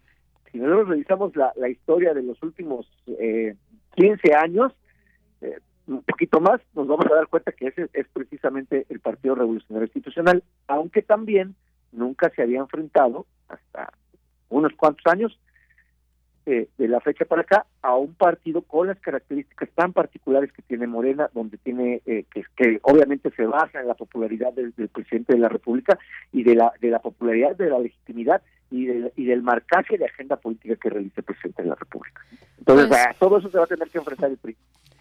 A todo eso, pues profesor Edgar Ortiz Arellano, eh, si nos da oportunidad, volvamos, volvamos más adelante eh, eh, a la comunicación, al análisis, nos pone pues varios elementos a considerar. Entiendo que será el próximo 10 de agosto que se darán a conocer los resultados finales de esta peculiar figura que, que ha manejado Morena, coordinador o coordinadora de los comités de defensa de la 4T en el Estado de México, de la que saldrá pues la figura de candidato o candidata para gobernar ese estado. Por el momento le agradecemos le agradecemos pues eh, todos estos elementos, este análisis y este seguimiento que, amablemente ha compartido con la audiencia de Primer Movimiento. Profesor, muchas gracias. No, muchas gracias a ti, la amabilidad, Berenice, y un gran abrazo a toda tu audiencia. Gracias. Hasta pronto. Profesor Edgar Ortiz Arellano, profesor en el posgrado de la Facultad de Contaduría y Administración Académico del Centro de Estudios Superiores CESNAV. Vamos a ir con mm, nos vamos a vamos a darle un espacio a la Fonoteca Nacional que pues como ustedes saben, cada semana compartimos eh, en cuanto tenemos la, la posibilidad el material que realiza desde el podcast la Fonoteca Nacional, en este caso Las Centrales, Economía Circular es el título de esta cápsula. Vamos a escuchar. Revista Cómo Ves. Las centrales de Cómo Ves. Economía circular.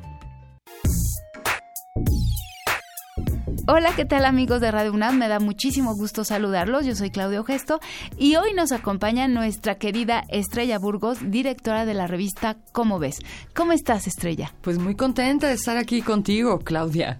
Pues nosotros más, porque hoy traes un tema realmente central para todos, para la vida en el planeta, y es la economía circular. Sí. Nosotros estamos acostumbrados a comprar una computadora, usamos la computadora un par de años, tres años, ya no funciona, medio va, la reparas, queda bien, la usas otro año y de repente te vuelve a fallar y dices, ya, voy por otra computadora, esto lo tiro a la basura. Y nosotros podemos pensar individualistamente, yo ya tengo mi computadora nueva, ah, qué bueno, me deshice de esa que ya me daba tantos problemas, pero el planeta de repente nos, nos empieza a cobrar la factura.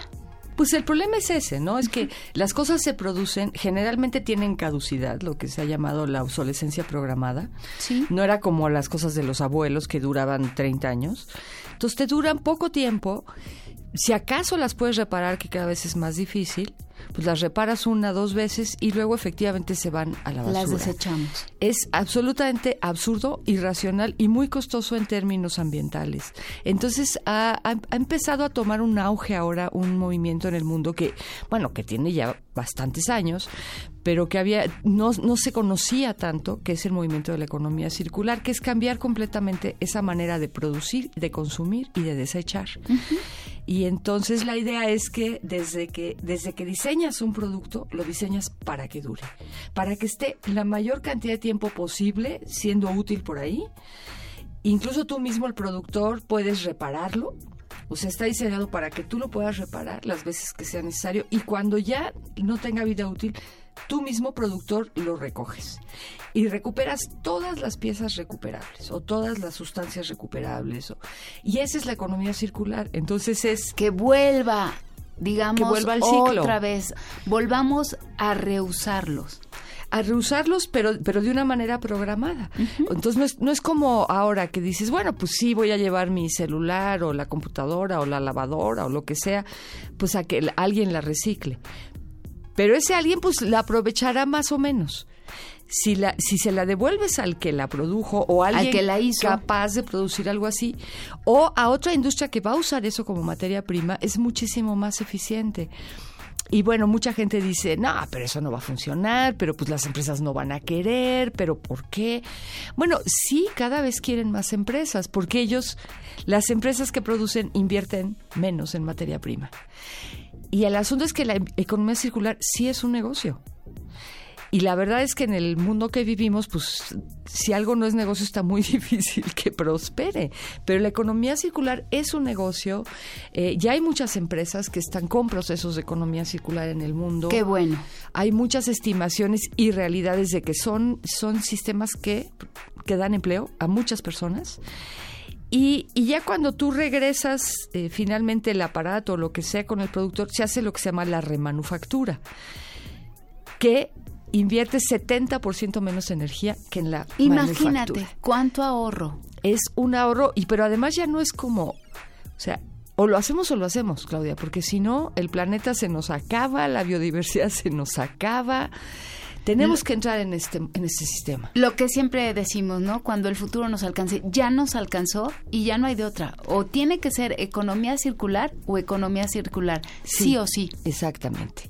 Y para nuestros escuchas, Claudia, que quieran saber más del tema, bueno, la revista Como ves, hace un tiempo sacamos un reportaje extenso sobre esto. Lo pueden encontrar en nuestra página web, www.comoves.unam.mx. Ponen Economía Circular, es un magnífico reportaje de Guillermo Cárdenas. Y pueden buscar la Fundación Ellen MacArthur, que es una de las principales impulsoras en el mundo de esta idea, eh, la Unión Europea, todo mundo ya está y muy recientemente tuvimos una reunión, la Ciudad de México, la Secretaría de Ciencia organizó junto con el Foro Consultivo una reunión de economía circular donde hubo muchos empresarios, académicos, pues toda la gente que tiene que entrar. Entonces creo que se va a ir adoptando. Es la mejor noticia que me han dado en muchos años a mí, Claudia, la de Pues, la economía circular. A mí me parece fantástico lo que nos estás diciendo. Muchísimas gracias por estar aquí, Estrella. Pues gracias por recibirme. Saludos a nuestros radioescuchas. Muchos saludos. Muchas gracias. Esto fue una producción de la Dirección General de Divulgación de la Ciencia, UNAM. Revista Cómo ves.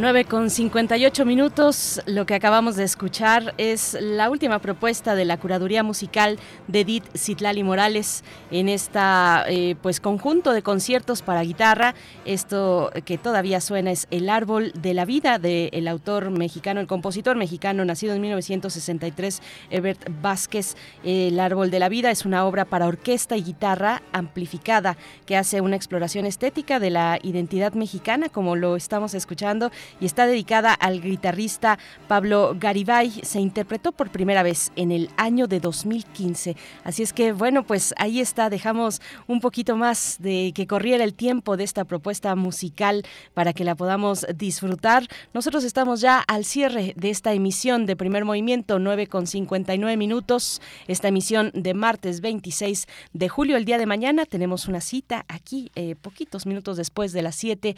estaremos de nuevo con ustedes en primer movimiento. Quédense aquí en Radio UNAM con toda la propuesta a lo largo de la programación de esta pública, de esta emisora radiodifusora universitaria. Se despide de ustedes Berenice Camacho en nombre de todo el equipo. Muchas gracias por su escucha. Hasta el día de mañana. Excelente martes. Esto fue Primer Movimiento, El Mundo desde la Universidad.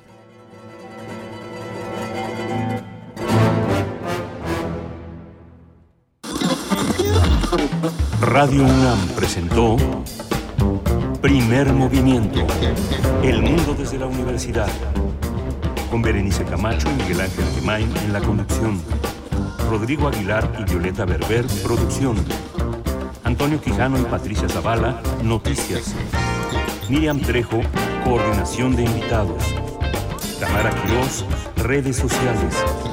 Arturo González, operación técnica. Locución, Tessa Uribe y Juan Staca.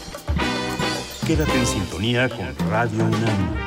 Experiencia sonora.